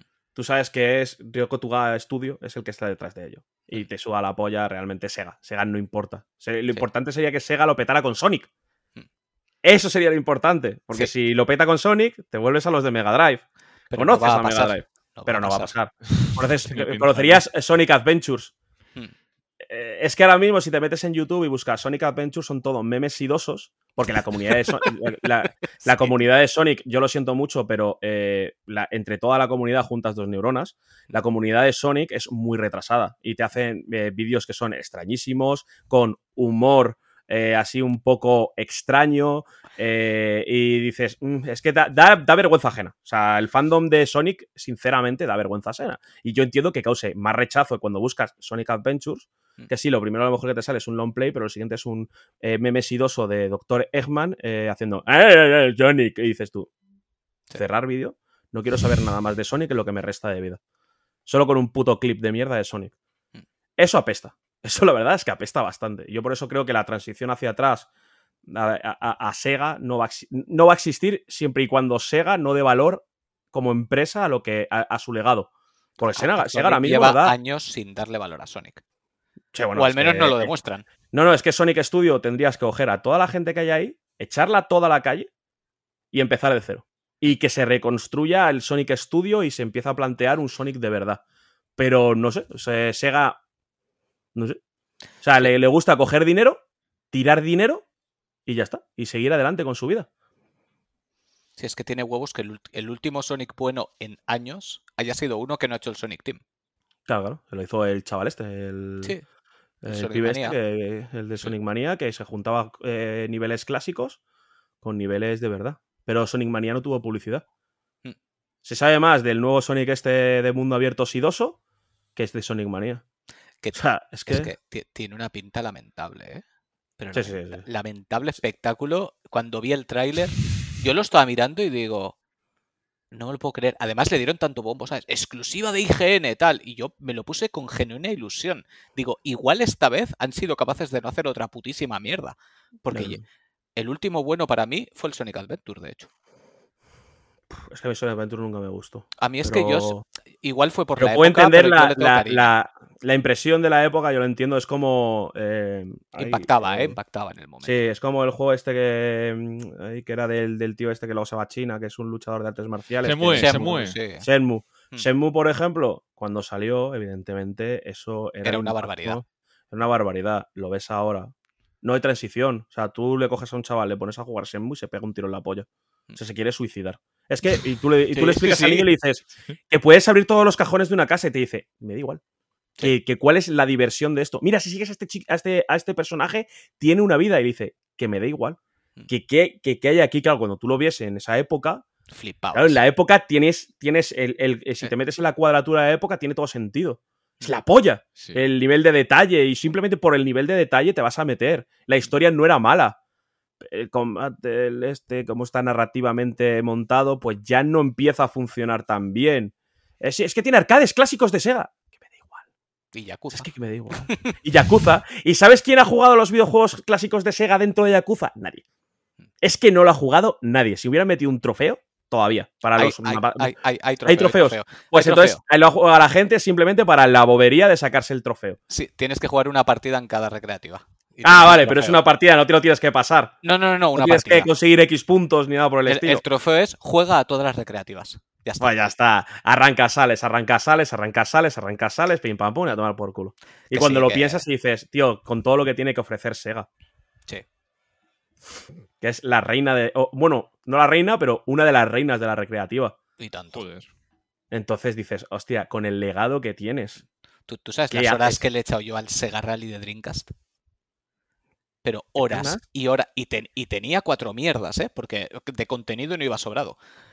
Pero horas y horas y horas. Al Metropolis también, el Metropolis Street Racer. Horas y horas y horas. Pero, Pero esto, por ejemplo, lo ha sabido hacer muy bien Capcom. Capcom también tiene uno de los mejores legados de la historia de los videojuegos. Probable- probablemente eh, para mucha gente, a nivel incluso de Nintendo. Y Capcom sí le da, sí le da, no le da el valor que a lo mejor le da Nintendo, pero sí le da valor. Eh, por ejemplo, te ha sacado ahora una recopilación de todos los fighters de, en PlayStation 4, te ha sacado una recopilación Sí. de todos los fighters que han sacado en su historia, con un netcode para que la gente pueda jugar online a ese juego contra otra gente y se puedan montar sus partidas, se puedan montar torneos y tal. O sea, hay un interés detrás de que la gente sepa cómo se jugaba a eso. Es un interés en decir a la gente, los fighters de Capcom molan que te cagas. ¿Quieres seguir jugándolo? Y te lo sacan. Sacan los Mega Man, los recopilatorios de Mega Man, llevan desde PlayStation 2 saliendo todas las putas generaciones. Y la gente sigue pasando por el puto aro. Te han sacado Mega Man 11 y Mega Man 12. ¿Hemos llegado al 12 ya de Mega Man? Mega Man 11, creo que nos hemos quedado en el 11. 11. Creo que era el 11. Mm, yo era el 11. El último que salió en PlayStation 4. Mega Man en 2D. Estamos locos. En 2020 creo que salió. Estamos loquísimos. Y te das cuenta de que es una empresa que tiene un interés en que sus franquicias no mueran. Aunque sí, que son empresas y tienen un interés económico. Pero vale, pero es que Sega no es capaz de hacer eso. Sega Pero es una ojo. infraempresa. No solo, no solo en videojuegos, ¿eh? Si os dais cuenta, cuando van a los 80 y hay una recreativa en cualquier serie o tal, siempre son máquinas de Capcom. Siempre hay un Street Fighter, siempre, siempre es Sí. Capcom, Capcom, Capcom. Siempre. Siempre. Sí, Sega de lo único que tira hacia atrás es de Sonic para venderte más packs de Sonic Origins, que ahora lo llaman, lo han llamado así, ¿no? Al, al nuevo pack que van a. No sé, sacan otro pack con todos los putos Sonics otra vez. Que hubo mucho cachondeo porque salió una. Habían sacado un cuadrante para que supieras según qué versión te comprabas que te iba a incluir. Literal. Es que claro. es que, Literal. Sí, fue un meme. Fue meme totalmente, porque tú decías, entonces para tener todos los juegos tengo que comprar esta versión y esta versión. Y entonces así los tengo todos. No sé, una cosa muy cerda, que no tiene ningún sentido. en su cabeza es maravilloso. ¿Sabes? Yo me, me- me- acuerdo siempre del meme. En su cabeza sonaba espectacular. Pues esto es igual. O sea, no lo sé. Son decisiones, ya digo, de gente con corbata que dices tú, "Pf, es que si se ve, se ve. O sea, literalmente se ve. O sea, ¿por qué yo que soy un señor metido en mi casa, gordo y sudoroso, eh, probablemente eh, en un estado de forma lamentable, a punto de morir, soy capaz de ver algo en lo que no me he formado y tú, que literalmente trabajas de eso día a día, no eres capaz de ver. Y aparte que tienes todos los datos, tienes una empresa multimillonaria debajo de ti diciéndote, no va a funcionar. Y sigues haciéndolo, dices. ¿Por qué? Y pues ya está. Sí. De, de hecho, cuando puede. salió el trailer del Sonic, se montó hasta un, un hashtag de por favor retrasar el juego y hacerlo bien. Y hacerlo bien, sí, sí. Y les ha sudado sí, los sí, sí. cojones, han dicho, no, Le no, da igual. sa- sale para aquí y va a salir. Que no os No, sí, preocupéis que esta versión tenía seis meses. Si tenía seis meses, ¿para qué sacas eso, pedazo de subnormal?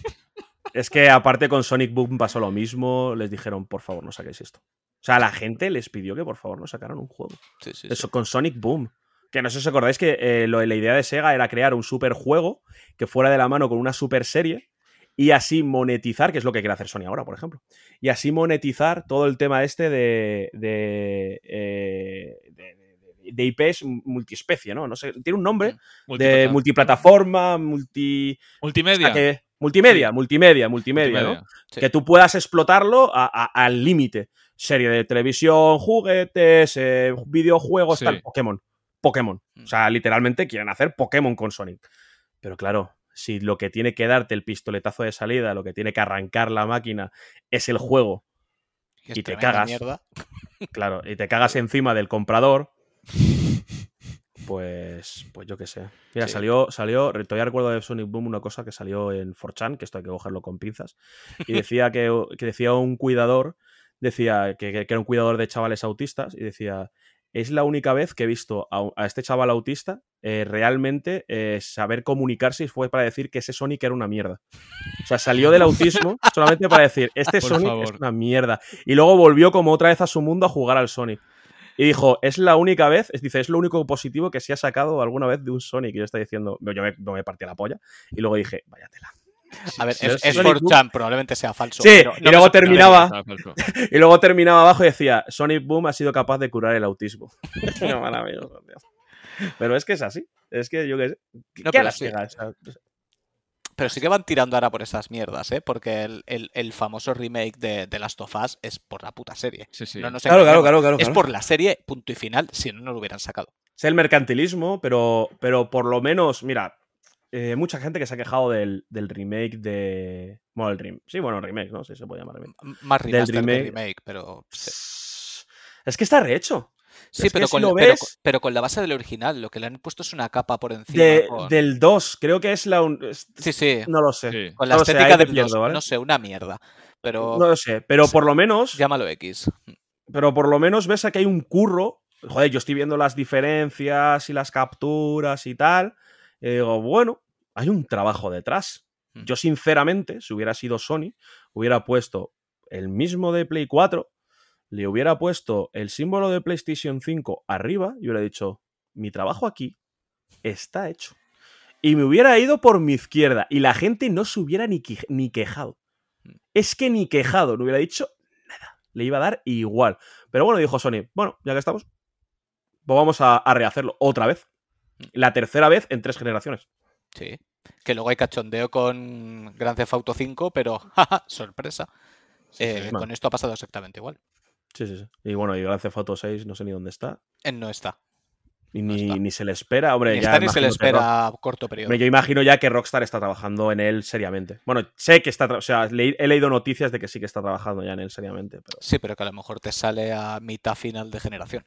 Porque ellos Ya. se lo toman con filosofía. Que ojo, me parece bien porque luego está bien hecho, pero. Y espérate que no sea online. Solo No. online.